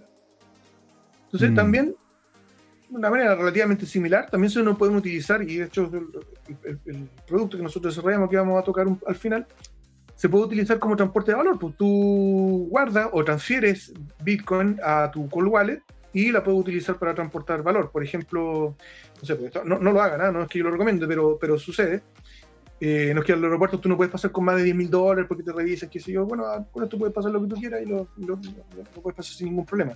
Lógicamente no hay que hacerlo, hay que declararlo. Es que, bueno, bueno, bueno, bueno, claro. Ahora, Javier Salinas, Javier Salinas nos comenta, dice, la blockchain solo registra el UTXOS. los, claro, los UTXO. ¿Sí? Y se indica que la dirección fue un monto de BTC a otra.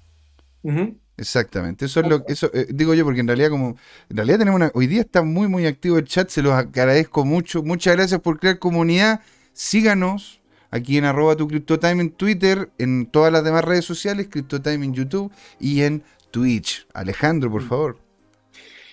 Y también se pueden utilizar, y aquí entra la, lo que la, persona que no recuerdo el nombre mencionaba, que son las Javier Salinas.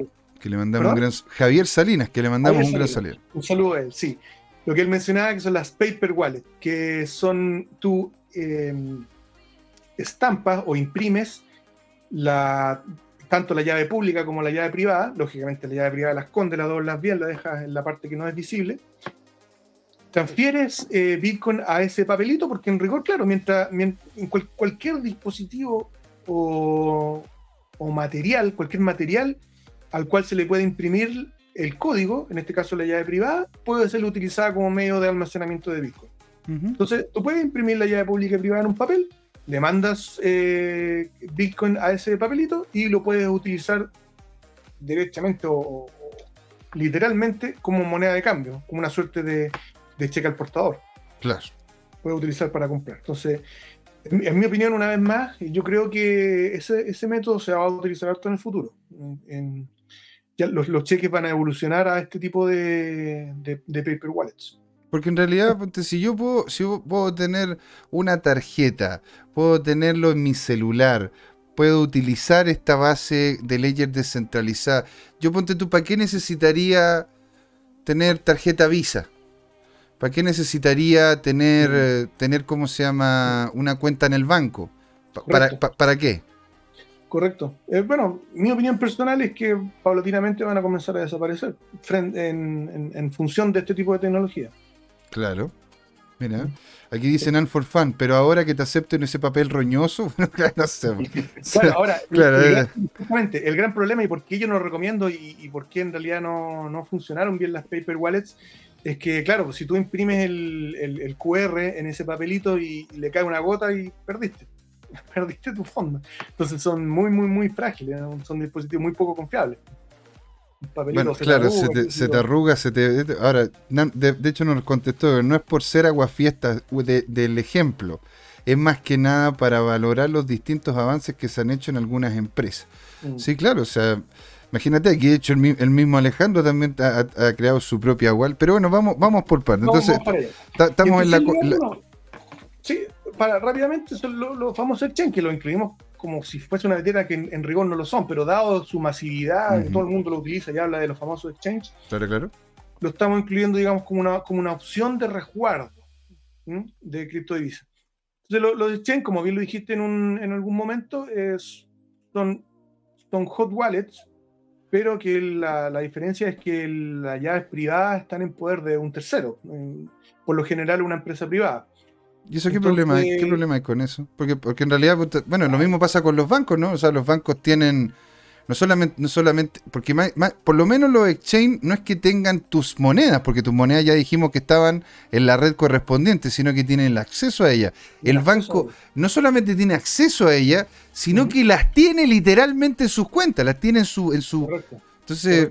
Eh, los exchange al final se asemejan mucho a lo que es un banco, entonces no sé si el concepto de exchange sigue la misma línea que el espíritu de la, tecnología blockchain o, de Bitcoin. Entonces, tiene sus bemoles en realidad.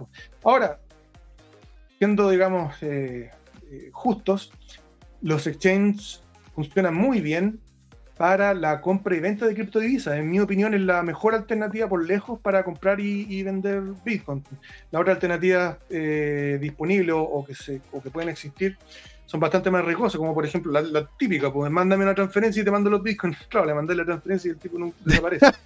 bueno, de hecho, por eso también terminó saliendo local bitcoin, ¿no es cierto? En donde tenías como un intermediario algorítmico que te permitía tener cierto nivel de seguridad sobre que, oye, este tipo realmente tenía las monedas que dice que me iba a mandar. Claro ahora otra, otra utilidad que se le da a los exchanges, eh, y una vez más, en mi opinión personal, no, no, no, estoy muy de acuerdo que se utilice para esto porque no va con el espíritu. Se utiliza mucho para lo que es inversión y especulación. Pues bueno, ¿para qué explicar? Pues si todos los, todos los, los, episodios de CryptoTana hablamos de lo mismo, pues de, cuánto ha subido, cuánto ha bajado, porque. Pero es lo entretenido. Los, famosos apalancamientos, bueno, todo eso. no es necesario indagar en eso. Tuvimos toda una primera parte hablando de eso y también sobre lo que está haciendo el Banco Central, lo que cayó Luna. Locura. Entonces, bueno, rápidamente, ¿cuáles son las ventajas de, la, de las hot wallets? Ya lo dijimos, pueden generar transacciones on demand rápidamente, enviar y recibir eh, todas las veces que uno quiera. Eh, pueden generar múltiples billeteras. Tú en una hot wallet, en una aplicación, puedes tener varias billeteras distintas, cada una con sus sits y qué sé yo. Eso en realidad tiene bastante, bastante ventaja. Eh, y generalmente son, son gratuitas. Ahora, bueno, ahí hay que entrar en... Y de hecho, es un, eso sí es un consejo que cabe mencionar. Cuando, si tú quieres bajar una, una hot wallet, investiga muy bien sobre, sobre las mejores opciones porque algunas son, son más seguras que otras y otras son derechamente fraudulentas, así que hay que averiguar muy bien. Para los que quieran bajar una billetera electrónica, yo les recomiendo entrar a bitcoin.org, esa es la página oficial. No vayan a entrar a bitcoin.com, porque esa es otra cosa. Es otra Oye, eso es muy importante. La verdad que un amigo me dijo, oye, me metí a la página de Bitcoin. Y yo, ya, qué buena, ¿y cómo, cómo, cómo la viste? Oye, me empezaron a ofrecer una cantidad de cuestiones para comprar y vender. Y era, pero es que, pero ¿cómo? ¿En qué cuál te metiste? No, en bitcoin.com. No, hombre, es .org. .org. Claro. Bitcoin.org y ahí está, digamos, toda la información para escoger según lo que uno quiera, cuál es la mejor alternativa. Exacto. Ahora, la, desventaja de la hot wallet es que, bueno, son susceptibles a phishing o hackeos que te roben la, la, llave, que te, la, la, típica toda la vida, porque... Bueno, es, lo, que, es lo que pasó, ¿no es cierto?, con el tema de los NFT, con OpenSea, en donde con a través de Discord o de repente por, por medio del envío, ¿no es cierto?, de un premio que te estaba enviando, no sé, te estaba enviando eh, OpenSea, tú abrías ese link, vinculabas tu wallet, jodiste. tal cual. También puede suceder que tú creaste una billetera, la billetera te indicó tu, tu SID, te dijo anótela bien por favor, y a ti se te pierde el día de mañana y se te perdió el teléfono y ahí sí que perdiste, no tenéis cómo recuperar. Y ha pasado muchas hay historias muy, muy anecdóticas. Hay una persona que perdió su, su wallet, no sé, digamos hace 10 años y todavía está en el vertedero buscándola. Hasta el día de hoy tiene como 300 millones de dólares ahí perdidos. Y, no empecemos ¿Mm? con eso que me da dolor de muela. Sí, no, hay varias historias de eso que la gente que se le pierde. Por eso yo no, no, soy como fanático de las SIP, porque tienen esas desventajas. y la, otra desventaja, claro, la, ahora, antiguamente sucedía harto, ahora como que ya no, ¿ah? pero, pero sí ocurre en la red de Ethereum, ocurre bastante, sobre todo con, con los NFT y, y los famosos tokens de estándar ERC20 que tú ingresas a una dirección equivocada, a una red equivocada y los fondos se quemaron, se perdieron, no hay forma de recuperarlos. Y listo, o sea, y de hecho no podía hacer mucho más porque algunos de ellos ni siquiera tienen la tenían la posibilidad de poder entrar por porque ponte tú en un exchange, tú puedes recuperar tu, contraseña y con tu contraseña recuperas tu, tu, tu, Bitcoin. O, la, o, las, cripto que tú tengáis, ¿cachai? Pero, pero es diferente, es diferente cómo se llama con eh, cuando tú, cuando tú la guardas en una wallet personal y propia en tu celular, porque ahí si la perdiste, la perdiste. Y Javier Salina nos dice, los exchange guardan sus criptos en cold wallets y la plataforma es solo una app que simula las transacciones y cuando se retiran las criptos tienen que hacer el rescate de la CW y por eso toma más tiempo que una transacción con una hot wallet. Sí, lo que yo tengo entendido es, más o menos eso. Eh, yo tengo entendido que los exchange guardan cierta cantidad en cold wallets y cierta cantidad en hot wallets. Las hot wallets para las transacciones, para cubrir, digamos, las transacciones periódicas y el resto en, cold wallets. Es, lo que yo tengo entendido, que me parece que es lo mismo que mencionar, más o menos lo mismo. Entonces, ahora, las ventajas de las cold wallets es que, como lo dijimos, como las llaves están guardadas fuera de Internet, en dispositivos físicos, ya no, no son susceptibles a phishing o hackeo, están, mucho más seguras tus llaves. Pueden resguardar Bitcoin por tiempo indefinido, siempre y cuando el dispositivo lo resista la rigurosidad del tiempo. Tú puedes dejar tu cripto ahí el tiempo que, quieras y no le va a pasar nada en, teoría. El resguardo de la, de cripto no depende de terceros, aquí mencionando específicamente los exchanges, y mm. también algunas cold wallets pueden generar múltiples eh, billeteras, que eso sin duda es una ventaja. Eh, y la desventaja es que si se pierden, perdiste, perdiste los fondos. Bueno, lo mismo que si te cae un billete, un billete al suelo. Se te cae un billete al eh, suelo. o sea, yo no sé si llega, llega a tocar el suelo. En este momento, como estamos ahora, la inflación, ese billete no llega a tocar el suelo y ya está, ya, ya está en el, en el bolsillo de otra persona. De hecho, siempre, siempre me dicen lo mismo, me dicen, oye, pero ¿y, qué, pasa si compro Bitcoin, lo dejo en una cold wallet y la cold wallet se me pierde? Y le digo, ¿qué pasa si tienes un billete de 20 mil y ese 20 mil se te pierden? Es lo mismo. Eh, eh, ahora, la, diferencia es que una persona que recoge un billete de 20 mil lo puede gastar. Una persona que tiene, ¿no es cierto?, esta, esta, esta wallet tiene algún tipo de seguridad de que si la llega a perder no le van a quitar. ¿no es cierto? porque puede ser de que, no sé, pues de repente entre, entre la fuerza pública y aprecie a, la persona, ¿no es cierto?, que hizo, que hizo el desagravio del robo del, del, pendrive, esa persona no puede, no puede sacar nada porque no tiene las claves, ¿verdad? claro. Claro, y ahí tú le puedes recuperar con la SID después si es que la tienes. Sí, la desventaja es que si se pierden, bueno, este los fondos, eh, se te pueden obviar la SID, que es lo que, lo que, lo que acabo, lo que mencioné recién, que este, esta persona que se, se le olvidó la contraseña en una, en una cold wallet y, no, tenía cómo recuperarla. Y bueno, las, las cold wallets electrónicas pueden sufrir desperfectos y, y, un poco lo mismo. Si se echan a perder y no tienen la SID, perdiste. aquí, aquí, no, aquí nos preguntan algo, ¿eh? porque dicen algunos exchange guardan algunas cripto en sus cold wallets pero tienen para mover, y lo coloca entre comillas, en hot wallet. La mayoría, la, mayoría como Buda usan multisig 3.4 hot wallet. Esto lo, está diciendo Goro 2030. Y yo le pregunté, le pregunté dónde ocupan las dos, y me dijo, ocupamos, ocupan ambas. Eh, y dice, es cierto, él habla de grandes cantidades y dice que no es complejo, sino que solamente más engorroso el conectar la Cold Wallet y apretar los botoncitos. Si se pierde la Cold Wallet, la puedes recuperar con un SID también, que es lo que comenta Goro 2030. Muchas gracias. Señor, un grande usted con su aporte. Tal cual, exactamente. Y bueno, los exchange, ¿cuáles son las ventajas? Ya lo dijimos, la, gran, gran ventaja que es la mejor alternativa, al menos desde mi punto de vista, para comprar y vender criptodivisas. Disminuye la posibilidad de fraude, siempre y cuando el exchange sea confiable y tú puedes comprar y vender cripto a precio de mercado en el segundo. En, este segundo donde estás comprando. si la compras por fuera, P2P, puede que te ofrezcan un precio totalmente distinto. Y las desventajas, ya lo mencionamos, la gran, gran desventaja es que las llaves, eh, la llave privada no está en poder del cero. Ahí menciono la, regla número uno de, de los ocho mandamientos de, de, Bitcoin. No son tus llaves, no son tus criptos. Amén. Amén. Amén. No le den la eh, llave a nadie, a nadie, a nadie, No, es que la quiero mucho, me voy a casar con ella. No, no le di la llave. No le di la llave. Así, tal cual. la otra desventaja es que cuando quieres sacar tu cripto hacia una billetera externa, te pegan el sablazo. Ah. Podríamos considerarlo una, desventaja. También son susceptibles a phishing, tal como una cuenta bancaria. Así lo, lo es muy parecido a una cuenta bancaria.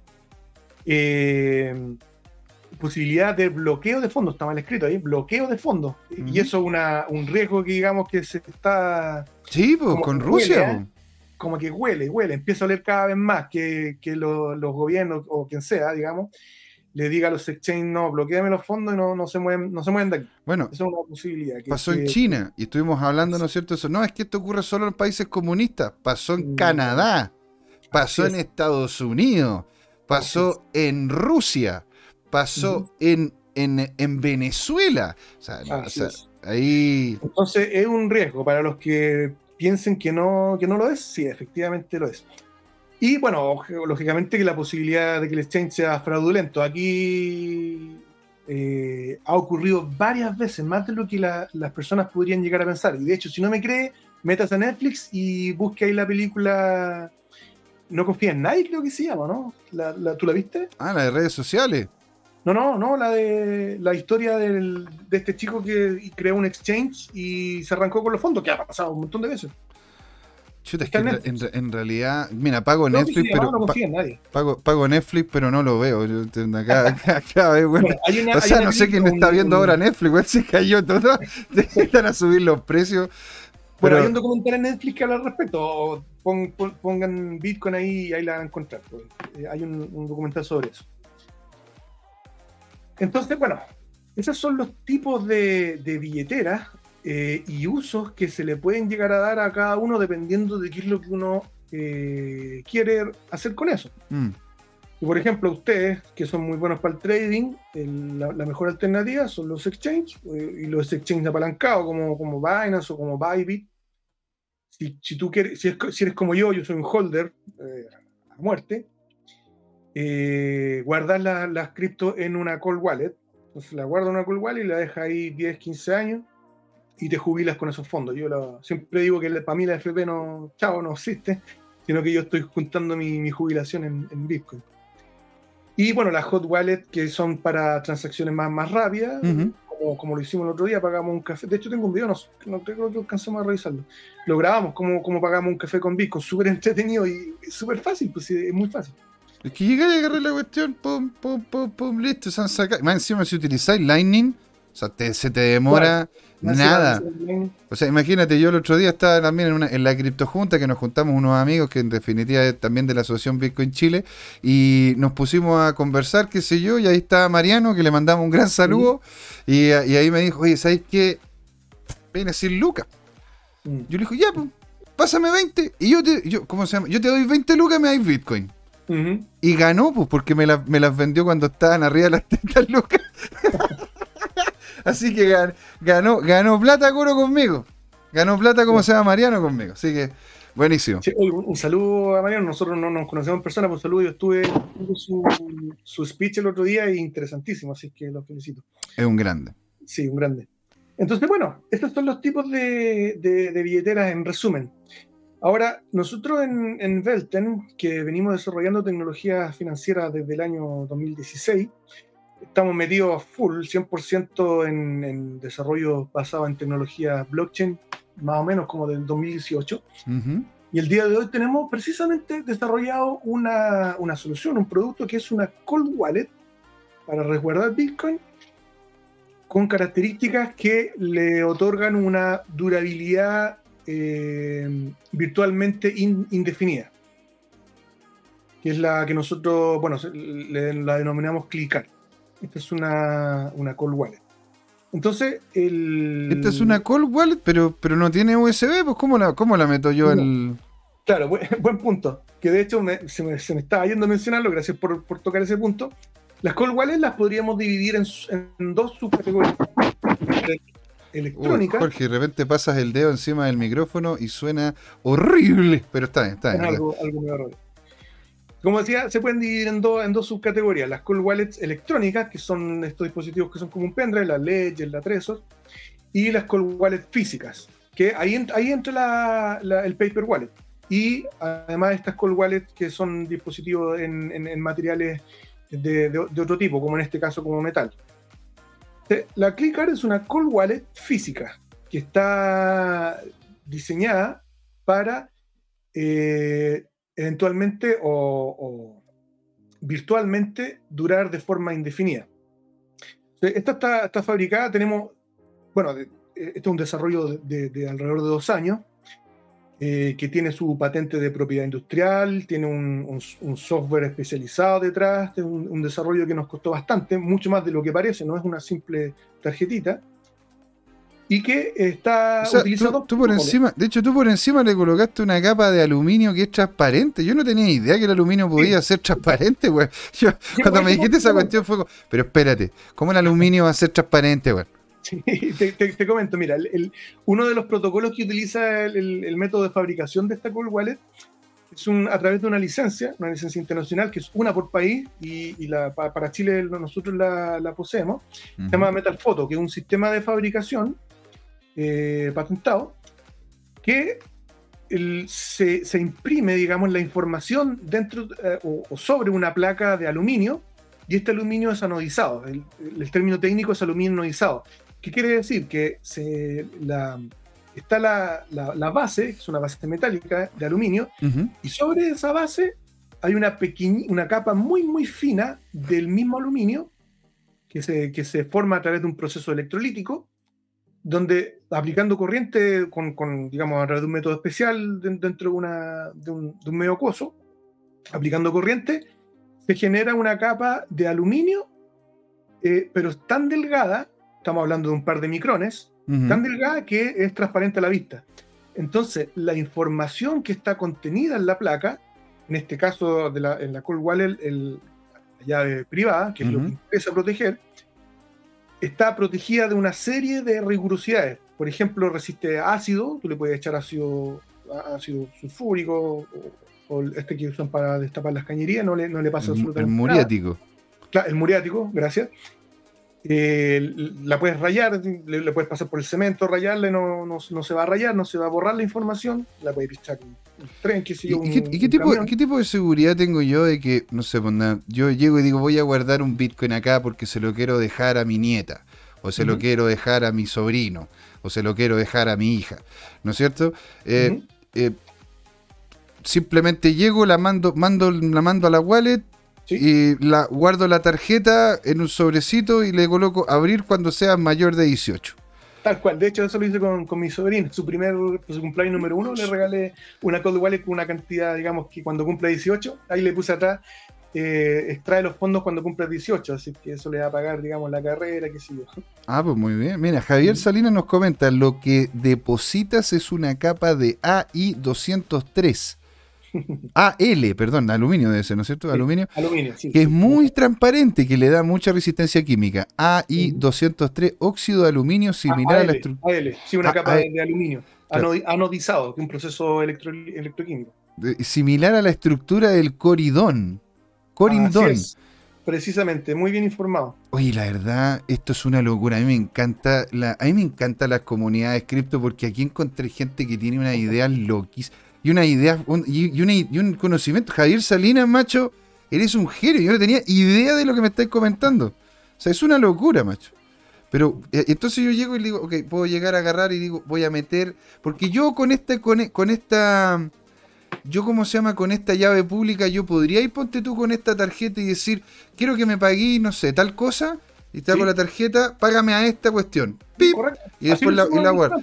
Pero yo no, pero yo no puedo agarrar esta tarjeta y hacer pip y pagarle yo a otra persona.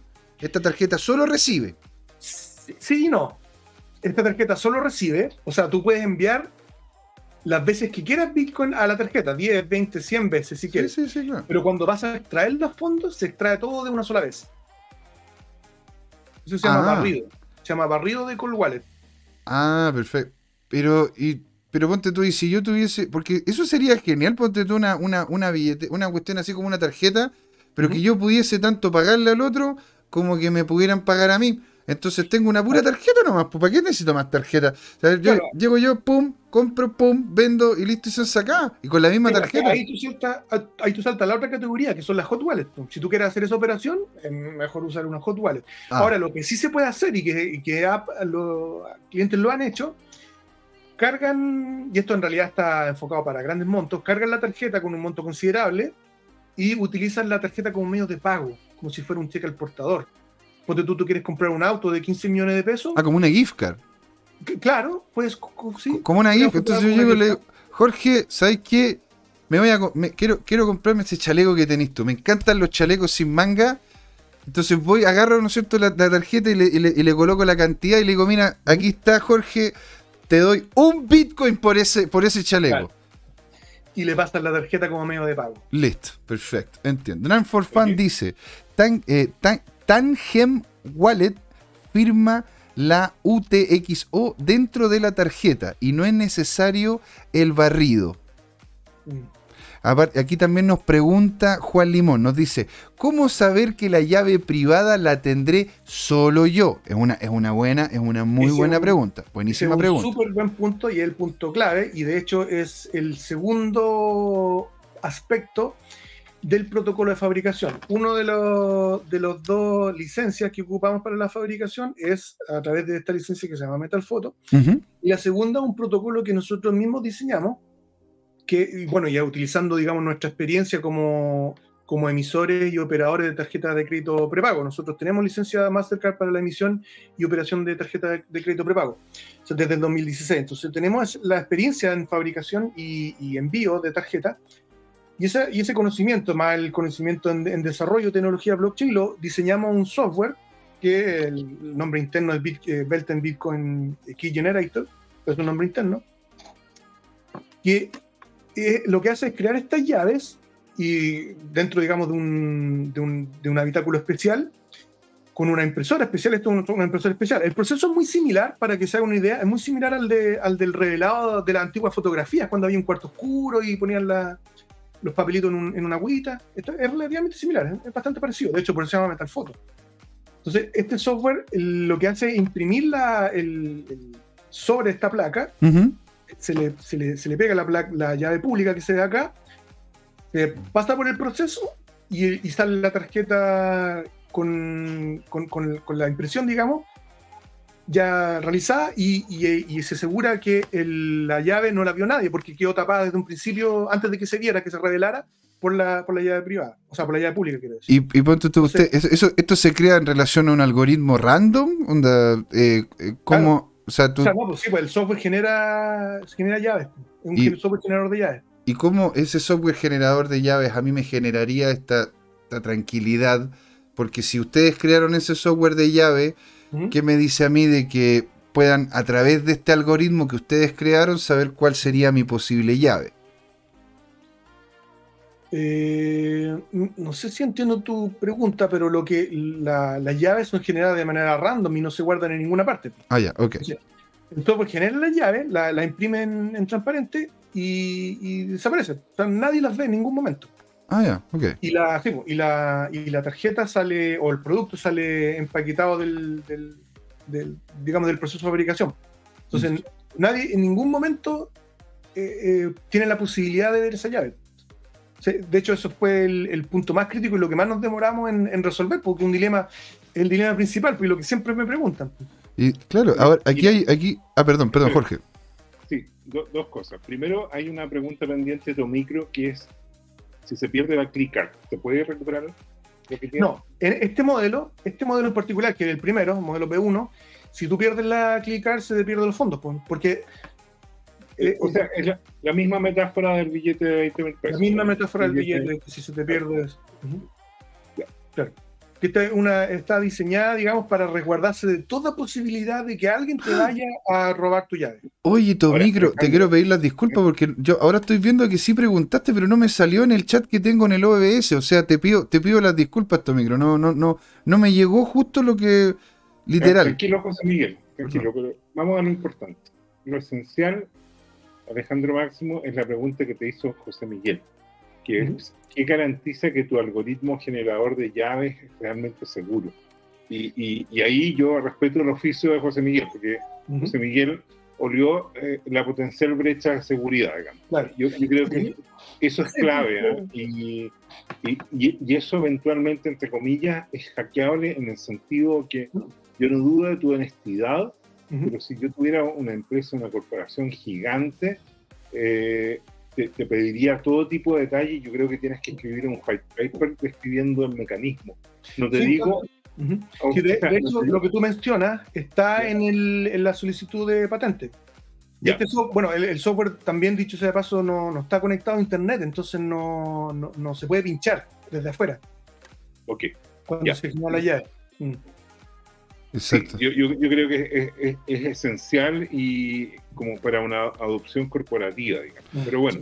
Aquí, Oye, hay, aquí, eh... hay, otro, aquí hay otra pregunta, porque dice que, bueno, Tangent Wallet eh, firma esto sin hacer necesario el barrido, pero acá le comenta a Goro que, Tang, que Tangen es una mini computadora y cuesta 10 veces más que Clickard. Entonces Nan for Fun comenta, wow, que están caras. La Click, la Click está a 25 estará a 250 mil. ¿A cuánto, ¿A cuánto está el valor de una Clickar si es que queremos sí, sí, vale, el valor comercial es de 25 mil acá en Chile. 25 mil pesos.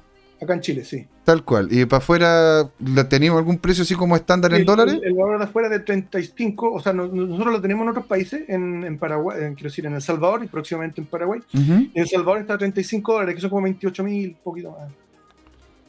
39 dólares, entre 35 y 39 dólares, que es un poco más. Claro, porque allá tiene, tiene más demanda por el tema del. Bueno, tú sabes. Sí. Bueno, Oye. señores, la verdad que ya nos estaríamos más que pasando de lo que sería el final de este programa, porque ya son, van a ser las 8 y cuarto de la noche, señores. Así que yo voy a volver al conversatorio donde estamos los tres y empezar a pedirle ya a Alejandro que vayamos haciendo el cierre, unas últimas palabras, dónde te podemos encontrar y también después pasamos a Jorge. Bueno, pueden, la, página corporativa es velten.cl con W, velten.cl, ahí pueden solicitar, digamos, cualquier tipo de, requerimiento en términos de, los productos que ofrecemos y de desarrollo. Y mi, también puede ser en mi perfil de Instagram, que es alejandro.máximo.oficial. Lo oficial es una suerte de venganza, porque hay un tema ahí, o de picado, quiero decir, el punto oficial, porque alguien, me, ya me había robado mi, nombre en, Instagram. O sea, alejandro.máximo.oficial. Ah, mira, aquí una punta. ¿Cómo llega la llave al dueño? Cortita. ¿Cómo, cómo le llega la llave al dueño? Porque Javier Salinas pregunta, ¿cómo le llega la llave al dueño? Por los canales de venta, puede ser a través de la página web o los puntos de, de distribución, en puntos de venta. Maravilla, eso, eso era lo último. Y ahora, Jorge. ah, bueno, si alguien quiere adquirir la tarjeta es eh, clickart.com. Ahí, el canal online, esa es la página oficial. La, como te digo, las tarjetas salen selladas con, con, todos, digamos, los sellos pertinentes desde el, desde el punto de fabricación hasta que le llega al, al, cliente. O sea, no, no hay posibilidad de, de, que alguien la abra. Eh, porque tiene, este sellito, estos que si, se sacan no se pueden volver a pegar. No, sé cómo se llaman.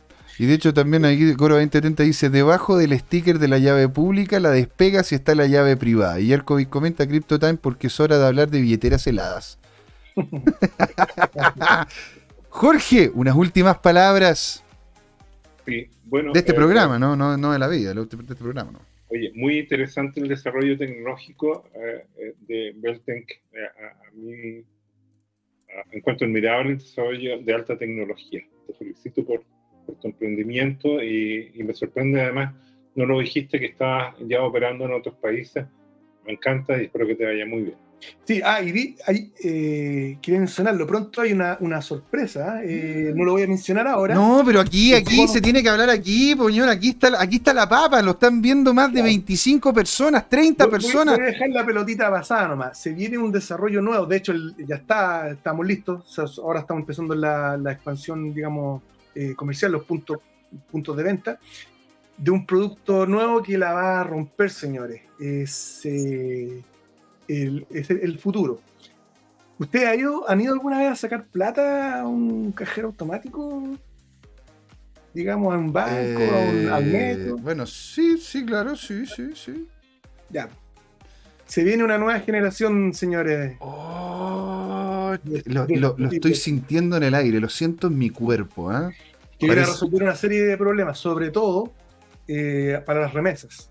O sea, imagínate, nosotros tuvimos un proyecto muy similar, así que cualquier pregunta, consulta que tengáis, puta, de hecho nosotros avanzamos harto en eso en conjunto con los bancos. Se viene, Se viene pronto. Se viene pronto. Sí, bueno, Daniel Gubins. un programa contigo para ver esos detalles. Sí, de hecho lo, están pidiendo. Lo están pidiendo.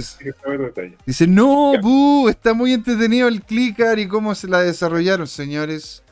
Tenemos, ¿no es cierto?, un, rango horario. No queremos hacer abuso de Alejandro, que amablemente nos ha entregado esta, esta hora y, media, más o menos, ya vamos para esta hora y media de conversación, pero lo vamos a tener de vuelta, ¿sí? Bueno, nos dice, quedaron muchas cosas en el tintero, cajeros clicar, y coloca así como signos de interrogación, no sé, no sé, ahí lo vamos a ver. Pronto, pronto, pronto. Ahí lo vamos a ver. y se No, y vamos a, hacer una inauguración y todo para que vayan a...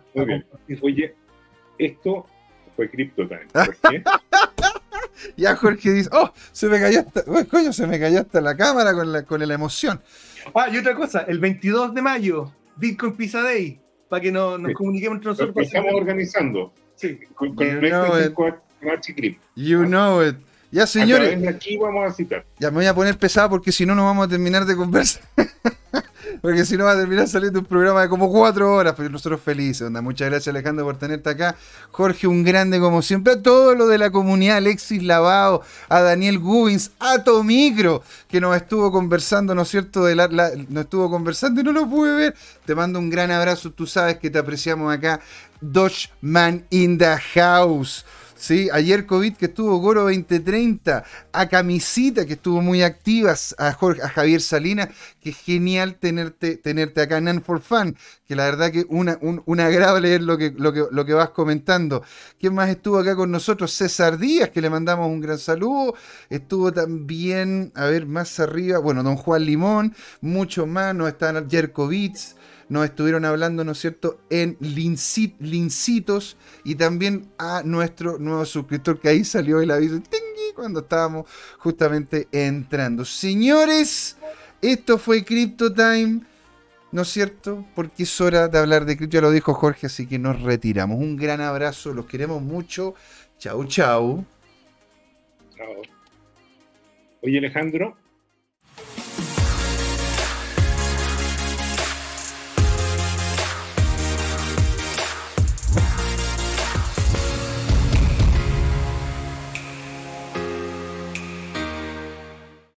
Hola amigas y amigos, antes de irnos les queríamos recordar que esta comunidad CryptoTime la hacemos todos, así que siempre invitados a nuestros canales de difusión en Twitch, Twitter, YouTube, LinkedIn y Facebook.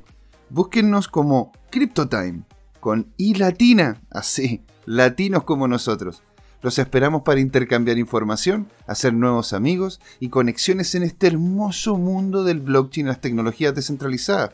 Los invitamos a suscribirse para recibir información sobre nuevos episodios y les mandamos un gran saludo de acá, Jorge Gatica y José Miguel. Nos vemos.